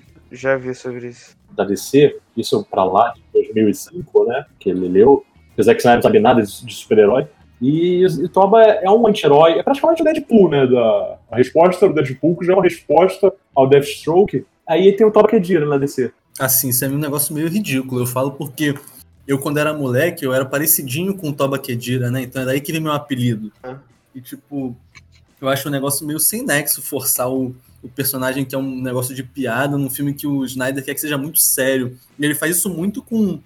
Não entendo por que não pode deixar o Aquaman ser a figura cômica, ele pega o Aquaman e deixa sério na parte dele, ele transforma o Flash em piada do Joss Whedon, e aí ele faz o Toba Kedira ser essa resposta de, de humor snyderiano, em vez de tirar o- a porra do Flash. Isso fica meio jogado. E ainda tem a droga do diretor turco que fica aparecendo em todas as porras das batalhas. Aparece até na batalha do passado das Mother Boxes. Eu queria. eu tinha até esqueci de falar isso. Não, não aparece, não. O negócio chama a criança, pô. Um negócio meio Shyamalan, sabe? Tipo, Bruno, eu, eu te cutuquei essa hora e tu mandou calar a boca. Eu tava te enchendo o saco falando, olha, referência daquilo. Cara, não, porque eu, pre- eu prefiro acreditar que não é. Porque aí, aí que o filme falou pra mim, diretamente, é. É horrível esse filme.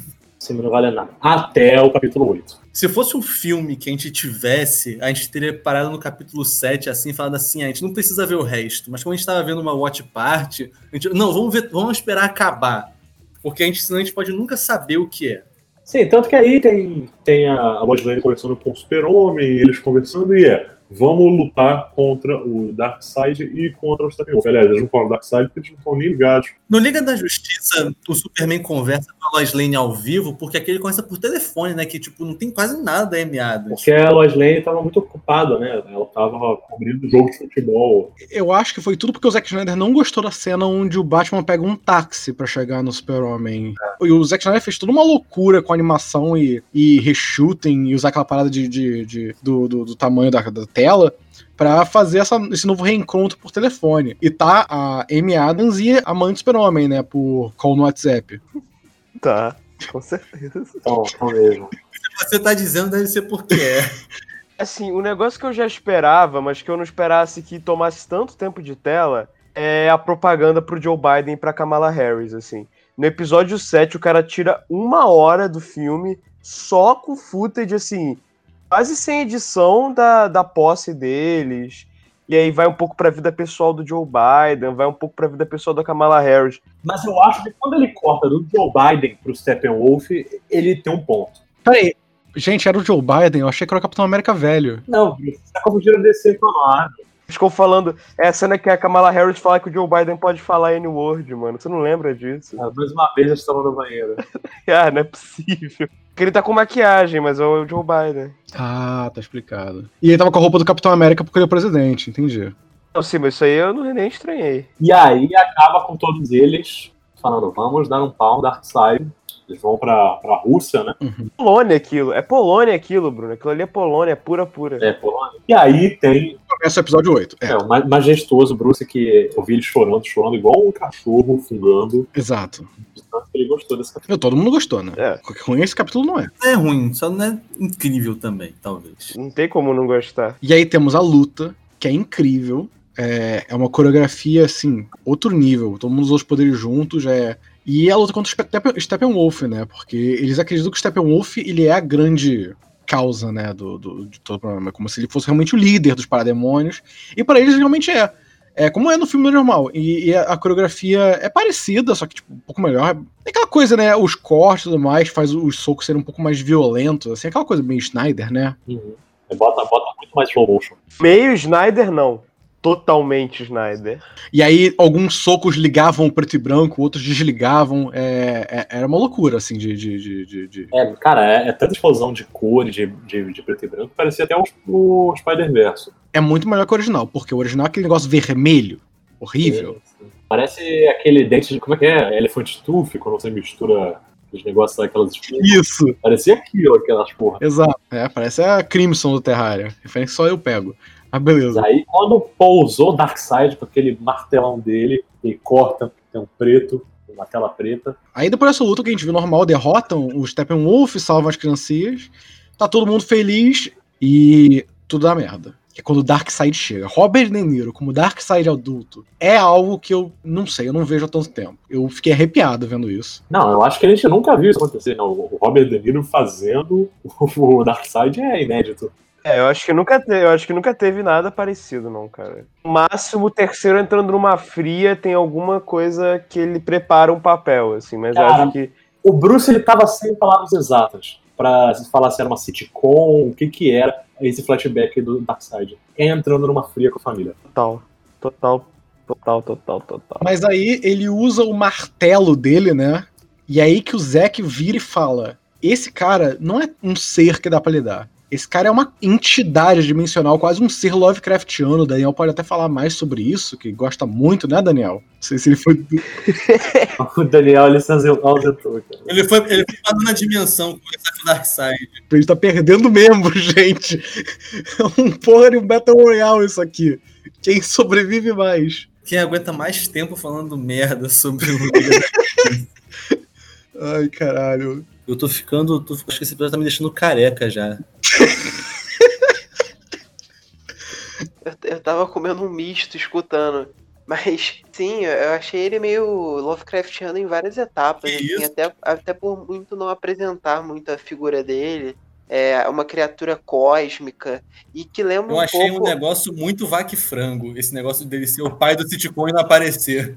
E, e que lembra um pouco Crise nas Infinitas Terras, né? Que traz essa energia do Crise nas Infinitas Terras e é interessante. Total, total. Eu acho muito foda a cena que ele, tipo, igual a gente viu no trailer, né? Ele levantando o martelo, não é igual. É, claramente foi refeita. Ele levanta o martelo e ele vai bater, só que tá muito longe da galera. Quando ele bate no chão, fica aquele símbolo gigantesco que o Batman viu no flashback dele no Batman vs Superman, aquele Omega, né?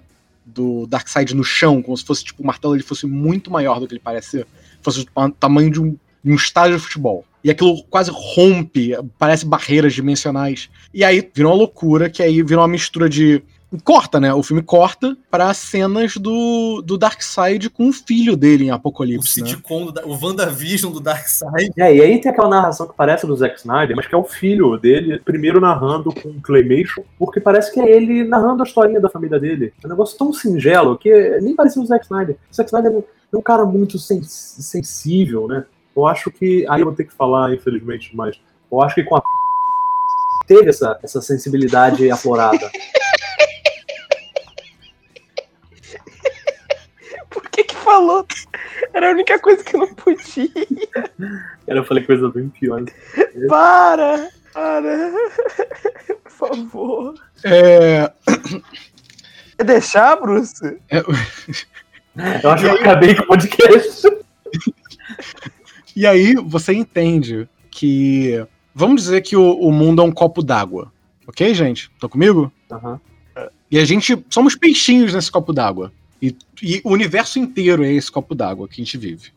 Cara, não era pra ser referência ao BBB, beleza? Mas agora eu percebi que parece que é a porra que é É. Mas o Darkseid, a gente, nós somos todos os, os peixinhos, os plânctons nesse universo que é esse copo d'água. O Darkseid Cara, isso é, um- isso é um negócio que eu vi no vídeo do Vsauce ontem. do Vsauce. É, sim, ele fala exatamente isso. Não, e o Darkseid, ele bota o dedo dentro do copo. E o que a gente vê, o Darkseid batendo com o martelo, igual eu falei e tudo mais, ele é a ponta do dedo do Darkseid. O Darkseid inteiro é muito além do nosso conhecimento. Ele só consegue ver fragmentos do Darkseid que atravessam a nossa dimensão. Ele não é um cara, ele é muito além disso. E a gente vê o Darkseid meio que se assistindo, fazendo massacre na, no planeta Terra. E realmente a gente vê que o que acontece nessa timeline é o que a gente vê no Batman Superman, né? Que é o mundo sendo destruído. E no meio de tudo isso, de vez em quando, tem aqueles flashes meio de backstory do que da mente dessa galera que caiu na- no negócio dimensional. E quem tá nessa, nessa, nessa dimensão bugada, o que que tá acontecendo. E se passa nesse instante, o, provavelmente vai se passar o, o Flashpoint, né? Exato. Porque o Flash ele cai ali, você vê. Não, não os atores, né? Você vê desenho da cara do Michael Keaton, você vê a cara do Robert Pattinson, você vê a cara do, do menino que faz o Coringa. E aí a gente vê a primeira cena do Bruce Campbell como Jay Garrick, né? Sim.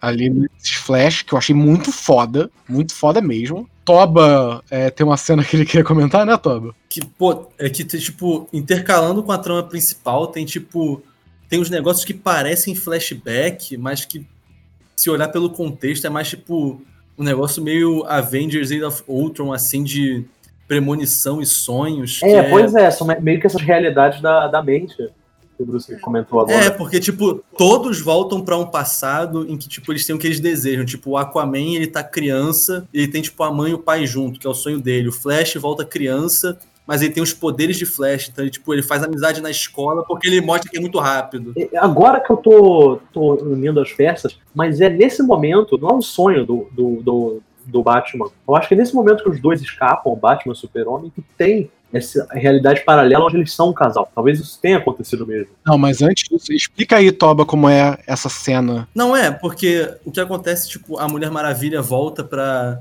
De novo, ela volta pra esse negócio de estar junto com o Steve Trevor, que é um negócio que eu acho muito, muito ruim da DC, porque parece que ela devia ter ambições maiores do que o Steve Trevor. Ela conheceu ele, tipo, cinco dias da vida dela, de milênios assim, é viciada nele. E, e o, o do Cyborg é o quê? O do, o do Cyborg não tem, né? Eu acho que, tipo, mostra que, que ele é uma máquina mesmo, não aparece o dele. Mas aí, tipo, o do. Não, cara, o Cyborg tem por 30 segundos um, um, pedaço de 2001 Odisseia no espaço. Ah, é por causa. Isso, isso é pra ser parte do Cyborg? Eu tava. É, só que não fala nada. Ah, eu tava, eu tava completamente por fora. Eu achei que era tipo um, um negócio vazio que, que sobrou na. É, você tava tomando ousadia até o final do filme. Não, é, isso, isso, eu- isso eu realmente estava fazendo. Eu tenho que fazer essa minha culpa, rapaziada. Mas é, é bem isso mesmo. E, e na parte do Batman e do Superman, parece que eles dividem assim, e, e parece um negócio muito. A gente brincou que, que a roupa do Superman, quando ele renasce, parece a roupa do Vasco, assim, mas quando o Batman é tipo ele acordando na mansão dele, ele tá vestindo a roupa que o Superman usa quando ele revive. E a gente não sabe se é um negócio meio homoerótico, tipo, ah, ele tá usando a roupa do namorado, ou se é tipo, o Batman tem inveja que o Superman tem o poder que ele não tem, o poder de reviver, o poder de ser a proteção. Eu acho que vai cair um negócio muito. A depender do público também, porque tem isso, pode cair um negócio muito de queerbait. O que, que vocês acham que, que o pessoal vai interpretar nessa, nessa parte? Como você falou, né? A inveja do Batman de querer ser o que o Superman foi por um bom tempo. Que foi um símbolo de paz, um símbolo de esperança. Ou só queerbait mesmo. Eu não duvido nada do Zack Snyder. Não sei o que ele andou fazendo. Porque parece muito porque o Batman, dando spoiler assim, o Batman tá só com a roupa dele de super-homem, mas ele não tá usando. Ele não tá usando, tipo, calça nem nada. E parece que tem outra pessoa na cama com ele. Tipo, não mostra quem é, tipo, é só um, um, uma camada, assim, um corpo coberto pelo lençol. E, tipo, será que, ele, que é uma demonstração, tipo, ele comeu o super-homem, roubou os poderes, ele teve a comprovação da masculinidade dele? Ou é, tipo, ele finalmente está feliz, ele, ele vive a vida do super-homem, que é essa vida de casal sem graça com a Lois Lane. É um negócio muito doido, assim. E é naquela casa de. aquela casa no lago, né? Talvez um pouco callback para aquela cena de sonho do BVS também, que tem uma embete. Tem, tem mesmo. Eu acho que é bem isso que você falou, é a parada da conquista de, de ser o que ele não era. Porque eu acho que realmente é um callback para aquela cena de sonho. Porque ele acorda naquela cena, é um pesadelo pelo que ele carrega no peito dele, né? Que é a morte dos pais, que deixou ele traumatizado, que deixou ele maluco.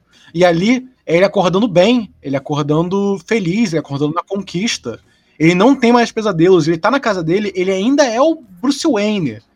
Mas ele talvez seja além do Batman. Mas o final disso é que é meio perturbador, né? Porque é, ele acorda e tá todo feliz com a roupa de Superman, não sei o quê e aí a figura escondida na cama vai pro banheiro, né, para se arrumar, e tipo, ele repara que na cama tem também é, a roupa dele, né? É isso que leva a crer o queerbait, em que, tipo, o super-homem dormiu com a roupa do Batman e o Batman dormiu com a roupa do super-homem, porque eles são um casal. Mas, tipo, será que não seria é, o Batman virou o super-homem, mas, tipo, sempre na intimidade dele, ele sempre vai ter sido o Batman, sempre vai ter tido aqueles erros, aquelas limitações que ele não queria.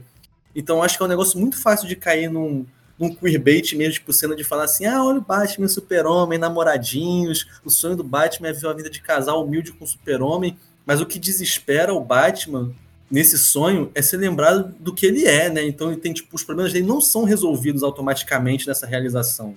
E leva muito do conflito que vai pra cena final. Eu acho isso muito.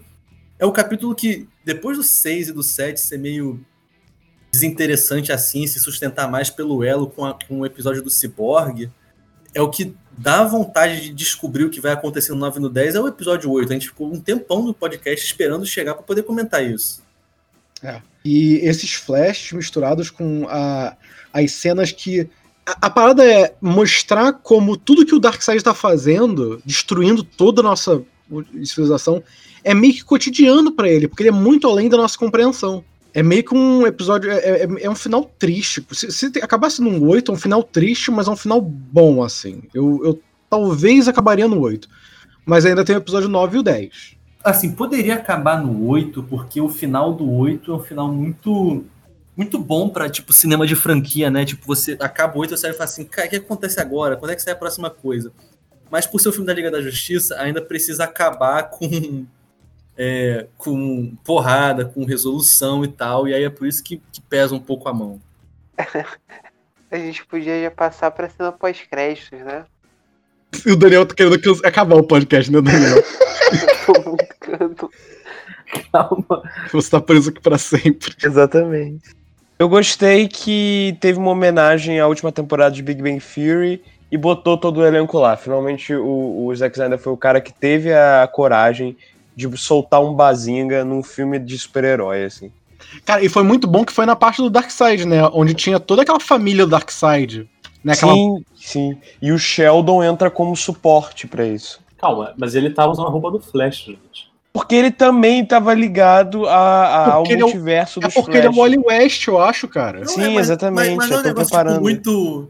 Porque o do Flash, tipo, aparece vários Flash. Aparece o Flash da série, o Ezra Miller, aparece o Flash antigo. Então, tipo, não é possível que tipo, o Sheldon seja só um negócio de, de, tipo, ser piada bazinga em vez de ser um negócio sério, ou você acha que, tipo, que cabe, sei lá, o Jim Parsons aparecer numa ponta no futuro, quem sabe? Eu acho que é possível, eu não sei. Eu não sei. Eu, eu acho que não tem futuro depois disso. Eu acho que isso vai ser um, um cult classic futuro, mas todo mundo vai odiar quando sair, de verdade. Mas essa parte do Dark Side eu gostei muito, que adiciona muita coisa pra fã de quadrinho, da parte bem multiverso do, do DC. Botaram o quê? Botaram a vovó Bondade. É Caleco Oco fazendo a vovó Bondade. Botaram tudo que é de Big Bang Theory pra fazer a família do Darkseid. Achei muito foda isso. Que é a vovó Bondade. Botaram. Qual o nome do, do Howard? É o. Não sei o nome dele. Eu faço ideia do nome do ator que faz o Howard do Big Bang Theory. Fala que é o Howard, porra. Ninguém vai olhar e falar assim, ai, que sacanagem, você não sabe o nome do ator. Botaram o Howard pra fazer a porra do Senhor Milagre, cara. Eu não sei nem quem é o Senhor Milagre. Apareceu um pouco da cara assim. Eu falei assim: caraca, é o Howard assim. Mas eu, eu me convenci que não era. É, você tem certeza que é ele, Bruce? Tipo, confirmaram isso em algum lugar? Tipo, eu, eu vi o Sheldon e eu. Cara, tudo que a gente tá falando aqui, a gente tá tendo em primeira mão, Toba. Não vão confirmar isso. Não, não é possível que.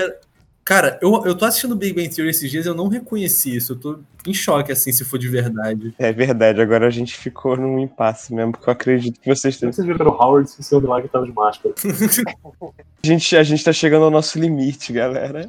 Não, cara, não, mas ele tira a máscara, né? Porque é, a, a vovó Bondade, que ela que faz uma piada. Ah, se você consegue soltar de todas as amarras, por que você não consegue tirar sua máscara? Aí ele fala, eu consigo.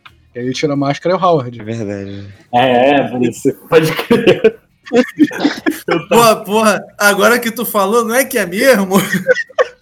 Ah, e não é que é, gente. Porra, não lembrava disso. Cara, a Kalei Cuoco tem só 35 anos, mas ela não faz Big Bang Theory aos 20. Ela tinha, tipo, literalmente a minha idade, assim, quando ela começou a fazer The Big Bang Theory. Isso me deixa muito triste. Nossa, que azar. Se eu fosse uma gostosa, minha vida não tava assim. Referência. Kalei Cuoco dublava Brand do Brand sem o bigode. não, curiosidade, Kalei Cuoco dubla Harley Quinn da série nova Harley Quinn, que luta contra a Vovó Bondade na última temporada. Então... Olha, que legal. Tudo que a gente tá falando aqui faz todo sentido. Cara, eu não assistiria esse Snyder Cut.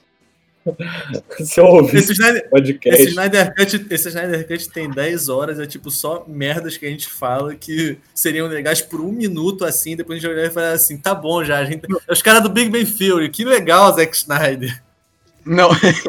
Ai, Bruce, que ideia, por que você falou que tinha 10 horas isso? Cara, é porque não dá. Ô, Bruce, o Bruce devia ser consciente, saber que não dá, só não dá. Bruce, a gente se esforçou. Eu preciso tomar um remédio, assim, eu tenho depressão profunda já. Nunca mais a gente grava um podcast com você, Bruce. Não, eu tô, eu tô assim, nossa, por que, que vocês fizeram isso? Eu tava tão bem aqui na minha casa. O Bruce quer que a gente planeje um roteiro de 10 episódios em menos de duas horas, assim. Menos não, a gente tá gravando há umas 3 horas já e não aconteceu nada. Não, é pra fazer o episódio 9. Eu, eu não quero dar muito spoiler do episódio 9, mas eu acho que eles condensaram bastante Flashpoint ali, né? É, é, a parada do Flash voltando no tempo e tentando resolver essa timeline. É, mas aí ele acha o Cyborg, que tava perdido numa memória do próprio Flash, e aí ele pensa, cara, eu vou usar a Mother Box que resta, que eles não acharam ainda. Exato. Pra conseguir levar a Liga de volta pra. É Apocalipse, Apocalipse lá? Esse é o capítulo 9 é um pouco chato, assim, porque é mais planejamento na batalha, o Ajax aparecendo. Cara, pra você ver que o Ajax tá, tá mal, mal resolvido esse filme. Onde é que o Ajax estava esse tempo todo? Não teve visão dele. O Ajax só pousa. O Ajax não tava na luta final. Eu falei mais cedo que ele leva. Eles chamam ele, cara, temos que salvar o mundo. Ele fala assim, cara, eu não posso. Eu tenho, eu tenho, eu tenho, eu tenho um trampo na Box agora, eu não vou poder ir, não. Ah, se ele aparece, bota que você aparece. Se... Ah. Por que ele aparece no 9 um pouquinho, então? Que ele pousa ali com eles? Cara, porque ele é de Marte, né? E uma das Mother Boxes tinha caído em Marte. Que aí o Flash tem que usar essa Mother Box como meio que pendrive, assim, pra, pra, pra usar a consciência do Cyborg. É meio bizarro. Isso. E aí vira uma Double Mother Box, que eles chamam de Father Box, pra, pra meio que desfazer e voltar no tempo. Eles voltam no tempo antes da batalha contra o Steppenwolf. Isso. Aí é uma parada que é meio endgame. Aí eu acho um pouco chato, assim. Quando eles sacrificam o Cyborg, porque, né, vocês sabem, o Cyborg não quer mais fazer parte da Liga da Justiça, então esse foi o último trabalho dele. Quando sacrificam ele para usar a energia dele pro Flash conseguir levar eles pra Apocópolis. Ah. Apocó... Apocópolis. Eu não consigo falar. Apocalipse. Acrópolis. Acrópolis. Anápolis. Anápolis cai o latifundiário caloteiro. Caiu o caloteiro. Quando eles sacrificam um cyborg pra emitir energia pro Flash conseguir levar a liga pra Acrópole, cara, aquilo ali foi um, foi um final de verdade. É tipo como se a Leia tivesse morrido no episódio 8. É, eu, eu vou falar que eu chorei nessa cena, mas. É, o episódio 9 é onde tem a parte da pandemia, né? Ah, é. Que assolou o mundo. Não sei se é visionária, não é? É difícil dizer. É difícil saber se isso foi pensado antes ou não. Se é difícil dizer é porque não é. Achei muito imediatismo do Zack Snyder mostrar coisa da pandemia em plena pandemia. Talvez seja, é. É tipo ele colocando a posse do Eduardo Paes. É óbvio, é óbvio que o ele gravou depois da, que o Eduardo Paes foi eleito. É óbvio, gente. Mas ele quis colocar a posse do Eduardo Paes no episódio 4. Então, tudo bem, a gente aceita. A gente engole isso. Aham. De repente o Zack Snyder quer fazer um filme aqui no Rio mesmo, um filme autoral, que não tem a ver com super-herói, e aí o Eduardo Paes falou, tá bem, mas eu quero que você me bote no filme da Liga da Justiça. Deve ser isso. E no episódio 10, metade é a luta, né? Onde junta todo mundo, assim. Aí o, o Ajax volta pra lutar agora de vez contra o Steppenwolf. E os Steppenwolf já acabam rápido, assim. Não- é, é- é quase. O Wolf já morreu. Ah, é verdade, flashback. Eles voltam no tempo, eles voltam no tempo, o Steppenwolf tá vivo de novo. Então luta todo mundo, tá lá o Batman, Super-Homem, Aquaman, Flash, Mulher Maravilha, Ajax, Mulher Fruta, Sérgio Rosa, Não, ah, é? Porque é, porque eles voltam no tempo e ele não morre mais. é, o Deadman, ele, eles resgatam ele. E volta todo mundo pra lutar e o Steppenwolf foi acabado rápido, porque é muito mais gente, é muito mais poder, assim. Pois é, eu acho que já é pra ter ser feito mesmo de, tipo, é, você não é que nem naquele último filme, você não é o maioral, você é um Minion e o Darkseid tá ali, só a pinta aparecendo, voando, que nem um super-homem no céu, aquele céu cinzentado, com, com poucas cores do, do planeta de Apocalipse, olhando pra todos, e aí começa o Dead. Como eu falei, ele usa o martelo no começo, né? Uhum. E nessa luta a gente vê algo que eu queria, que eu tava aguardando essas 10 horas pra ver, que são os raios do Darkseid, né? O laser dos olhos dele, que eu achei muito foda. Cara, pois é, mas ter matado de novo o Deadshot eu achei. Meio vacilo, é, realmente foi meio vacilo com o Sérgio Lourosa morrer duas vezes em um filme só. Eu acho que é uma honra sempre morrer pros Omega Beams, assim. É Sim, uma sim. Não, e ele, ele também ele, ele usa isso pra tentar salvar o super-homem, porque na, na cena que ele aparece pela primeira vez, ele fala, cara, você é o Coringa, você não é o vilão do, do, do super-homem, e aí ele tem que explicar, não, não sou. Pô, é que eu gosto muito do super-homem, tem até uma camisa dele. sou, sou muito fã do Super-Homem. Isso é, isso é engraçadinho, vamos confessar. Isso é, isso é legal. É, mesmo. O Coringa, o Coringa ter raiva do Batman e ser fã do Super-Homem é um negócio engraçado. Sim. Vocês viram que, tipo, ele tava sem tatuagem, né, no filme. Ele tava um visual completamente novo, mas tinha uma tatuagem que foi mantida, que é um QR Code. Vocês conseguiram escanear durante o. Cara, não, não, não sei porquê que eu entrei no canal do John Tron quando eu entrei no. Cara, eu- o meu foi diferente. O meu levou por um link que era só um vídeo de. Eu ainda não assisti inteiro, mas eu tô pulando aqui. É tipo um vídeo de 5 horas assim do, do Coringa removendo tatuagem. Caraca. E, tipo, passando dor e tudo mais. É, tipo, é meio que um compilado. De 5 horas ele só removendo tatuagem. É, eu fiquei vendo os vídeos do John Tron, eu, eu me perdi um pouco nesse início do capítulo. E, e aí tem a grande luta contra o Darkseid. E o problema é, o Darkseid ainda assim é muito forte, porque ele é muito além do nosso conhecimento. Quanto além do nosso conhecimento, Bruce, Muito além do nosso conhecimento. aí é foda mesmo. É. É difícil. Aí é complicado. Só que aí tem a cena final da luta, né? Que controversa. No final do filme, tá todo mundo perdendo. O Darkseid vai matar o Super-Homem e a Mulher Maravilha, todo mundo junto, com um porradão. Ele fala, tipo, que não adianta, tem que matar mesmo, não adianta mandar em outra dimensão. É uma, é uma cena meio Toy Story 3, né? Eles se abraçando, assim, só aceitando. Sim, sim. E aí, você só escuta o barulho de um avião da Primeira Guerra Mundial vindo. Com o Flash, o mesmo Barry Allen, em cima do avião. Sim, o avião invisível. Da, o avião é um avião da Primeira Guerra Mundial, invisível, com o Steve Trevor lá dentro. E ele bate em direção ao Darkseid, falando: Eu acho que agora eu perdi um pouco. Ai, eu tô passando mal. Ah, meu Deus.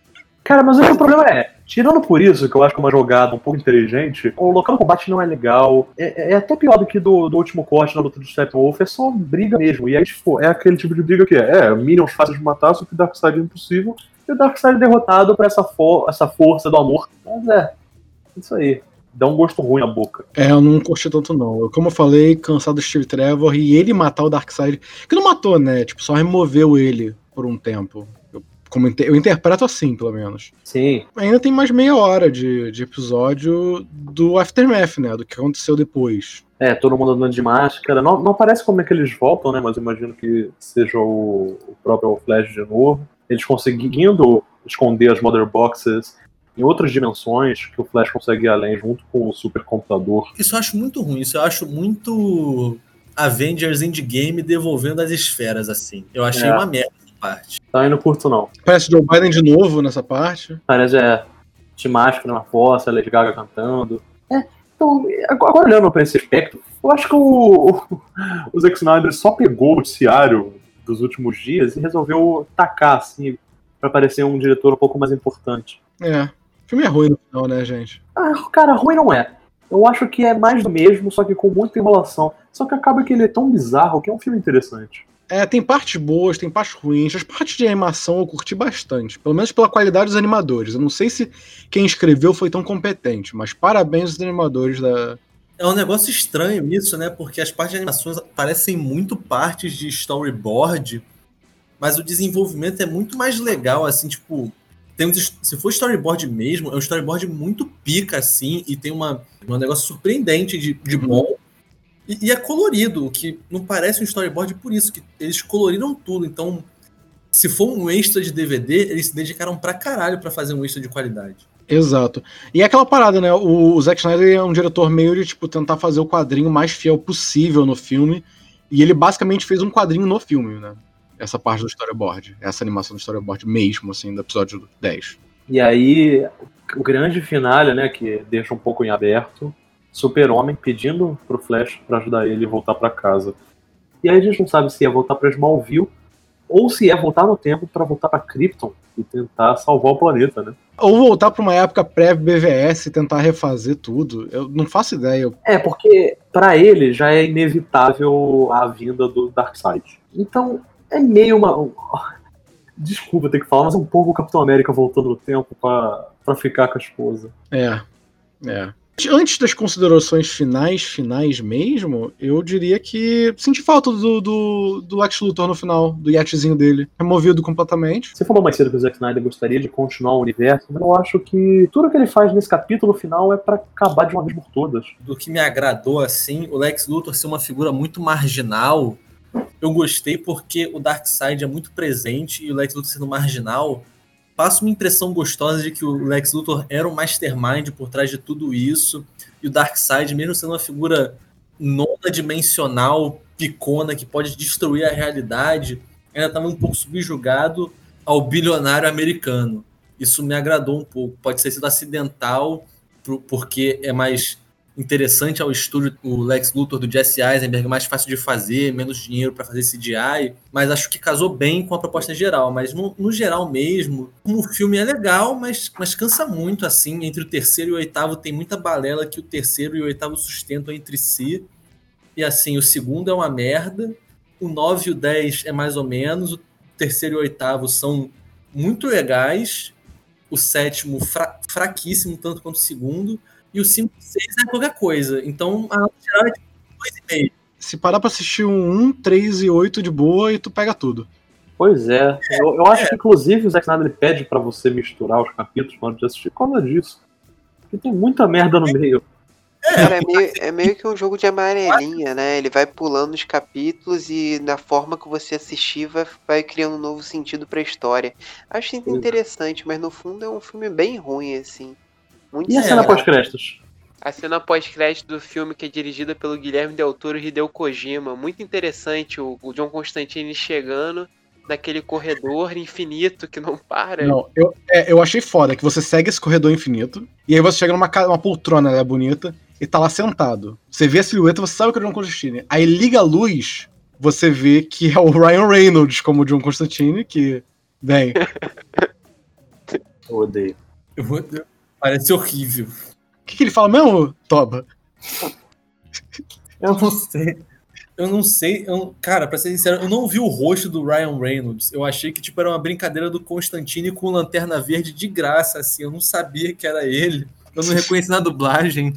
É tipo ele, é o, é o cara. Tipo, só mostra uma mão assim, com umas marcas. Eu achei que era um bagulho meio Doutor Estranho, porque eu não conheço o lore do Constantine. Era um bagulho meio Doutor Estranho, assim. Aí que falaram, ah, o Constantine. Eu falei, ah, faz sentido. Ele tá usando um anel verde, assim. Então, tipo, não sei se o Constantine da DC vai virar tipo Constantine e o Lanterna Verde dos filmes, porque. Mas de qualquer forma, se for o Ryan Reynolds, eu, eu aceito essa galhofa, assim. Se ele, se, ele- se, se ele tipo, levar a sério de- quando aparecer sério assim no próximo filme. Se for pra fazer galhofa, não vai casar com o negócio do Snyder. Mas eu o acho negócio que vai ser uma merda, mas a gente já viu que o Etrigan, o demônio, que tá fazendo é o próprio Guilherme Del Toro, né? Que ia fazer o É, o próprio Guilherme Del Toro apareceu rimando como Etrigan the Demon, que ele vira e fala: respeitado por ser sanguinário, implacável, devastando raças. Divertido era assassinar, conquistando planetas na mira da caça. O Ron Perlman como Swamp Thing, a Amy de Big Bang Free fazendo a Zatanna, e eu não reconheci o ator do Deadman. deve ser porque a gente inventou, mas beleza. Bruce, era o Tim Curry fazendo o Deadman. Era o Tim Curry fazendo o Deadman, cara. É, é. Eu achava que era o John Hamm, mas desculpa aí. Eles são parecidos, né? O Tim Curry e o John Hamm.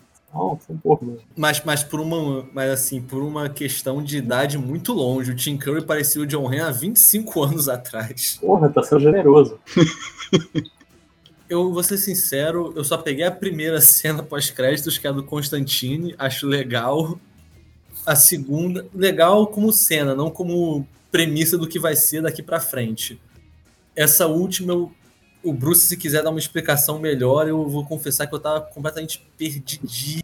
É, e, e ainda tem um final que na verdade é o quê? 10 segundos, né? Do bizarro olhou pra Terra. Era o bizarro aquilo, eu achei que era Ah, só. não era o super-homem, né? Não, era o bizarro. Eu achei que era só um super-homem azul. Eu, sin- eu achei que era tipo um plano tipo de sobra assim de DVD especiais tipo, do super-homem com, com uma coloração azul bem. É o, tá, então não sabia. O- mas o logo, vocês confiram que o, o logo tá invertido? Tava invertido, tava invertido. Dava pra ver o logo depois que parece meio de ladinho? Tá no chão, tá no chão do lado, porque o logo dele ele encaixa, ele prega com um alfinete. Ah, não reparei. É, eu acho que no final o Zack Snyder ele encerra bem a ligação dele com a DC. É, ele cabe isso. Tem, tem isso. Eu, É, eu é um acho. encerramento digno da carreira dele. É bem irregular. A carreira e esse filme. Graças a Deus a carreira acabou. É, ele pode agora ficar em casa assistindo o filme do Joss Whedon, que é o que vai estar passando pelos próximos 30 anos na televisão. Nossa, Jo- o Joss Whedon, se fosse um cara que fizesse apenas série de televisão, isso seria incrível, né? É, tá bom. Vamos, vamos seguir aqui. Toba, considerações finais? Eu acho que não vale a pena ver tudo.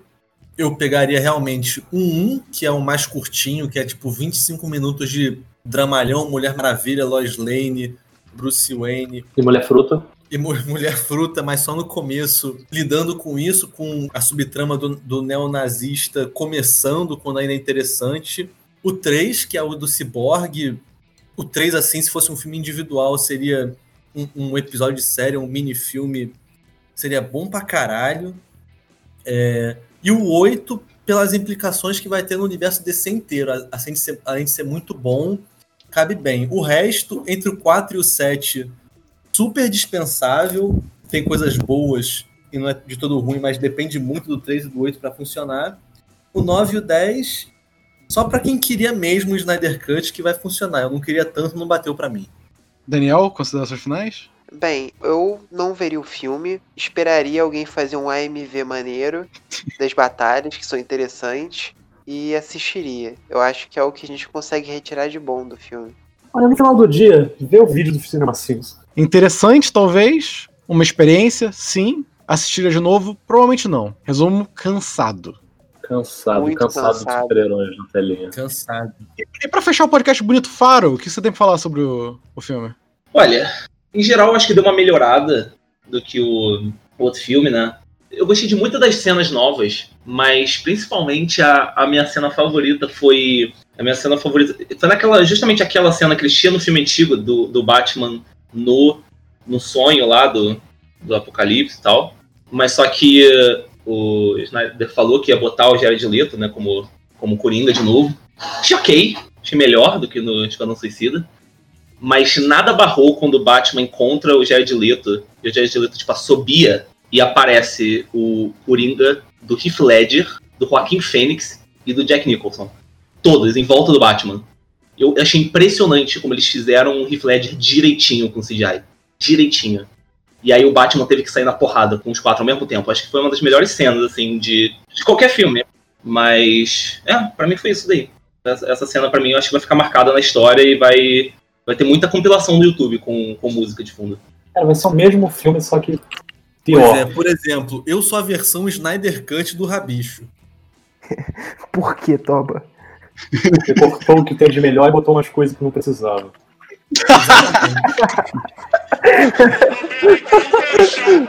Pulava, sorria e gritava: que toma mais um limão. Toma mais um limão. Obrigado. você fica bom. Toma mais um limão. Que você fica bom. E a música dos créditos também, né? E o 10 é o clímax final, luta contra Darkseid em Apocalipse. Como é que eles vão chegar lá, Bruce? Como? Com o Flash voltando no tempo, porra. Bruno. A gente não precisa explicar tudo. A gente não tá aqui pra contar o filme. O nosso review Tá. e o que a gente achou de cada cena. Que não existe. Eu tô ficando maluco. Vocês acham, vocês acham que assim, uma coisa a gente vai acertar desse filme? Acho. A gente vai- Cara, uma coisa a gente acerta com certeza, ô Bruno. Tirando, sei lá, Ajax, já direto, porque isso já, já vazaram. Mas você acha que, tipo, sonhos eróticos, Batman e Super-Homem vai rolar? Imagina se é completamente igual o que a gente tá falando aqui. Assustadoramente igual. Porra, se eu soubesse que a gente ia acertar tudo, eu tinha jogado na loteria, eu tinha feito uma aposta, tá ligado? Eu viria falar assim, Confi- Confirmaram a mulher fruta. Cara, a gente confirmou a mulher fruta, mano. O nome DC, isso não existe. Existe sim, velho. A fruta de todo mal. Esse é um quadrinho da, da, da Mulher Maravilha mesmo. Ódio da mulher fruta. Ela é a melhor personagem do, do universo. Cara, e, e é um episódio do, do.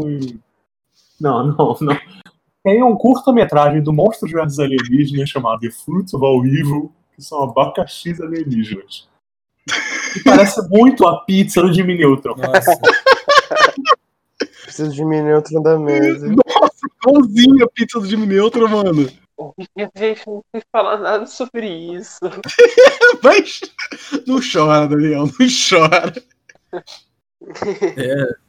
Negócio Cara. desesperador assim, nossa. O Bruno, Esse podcast aí tá sinistro, gente. Pior, o pior é o Bruce aí. Pior é o Bruce editar e ficar bom, cara. Esse que eu tô esperando. imagina, vai- vai- esse vai ser o verdadeiro Snyder Cut, editar isso aqui e ficar bom. Ai, ai. Tá todo mundo bem? Não. Não. Eu, tenho, eu dei uma melhorada agora, eu tava bem mal de saúde, tava, Eu tô morrendo por dentro. tava realmente me deixando muito fraco aqui, mas. Gente, eu tô com medo de eu editar isso e ficar bom. E, tipo, e a gente tem que fazer outros, primeira mão. Não, não, não, nunca mais, Não. sério. Vamos nunca Não, mais não. fazer isso. Vamos, pelo amor de Deus, vai ser muito. Imagina vir um negócio e falar assim, caraca, quando é que o pessoal do Tumanicast vai, vai ficar inventando coisa de filme de novo? Eles são muito engraçados de falar assim, por favor, me deixe em paz.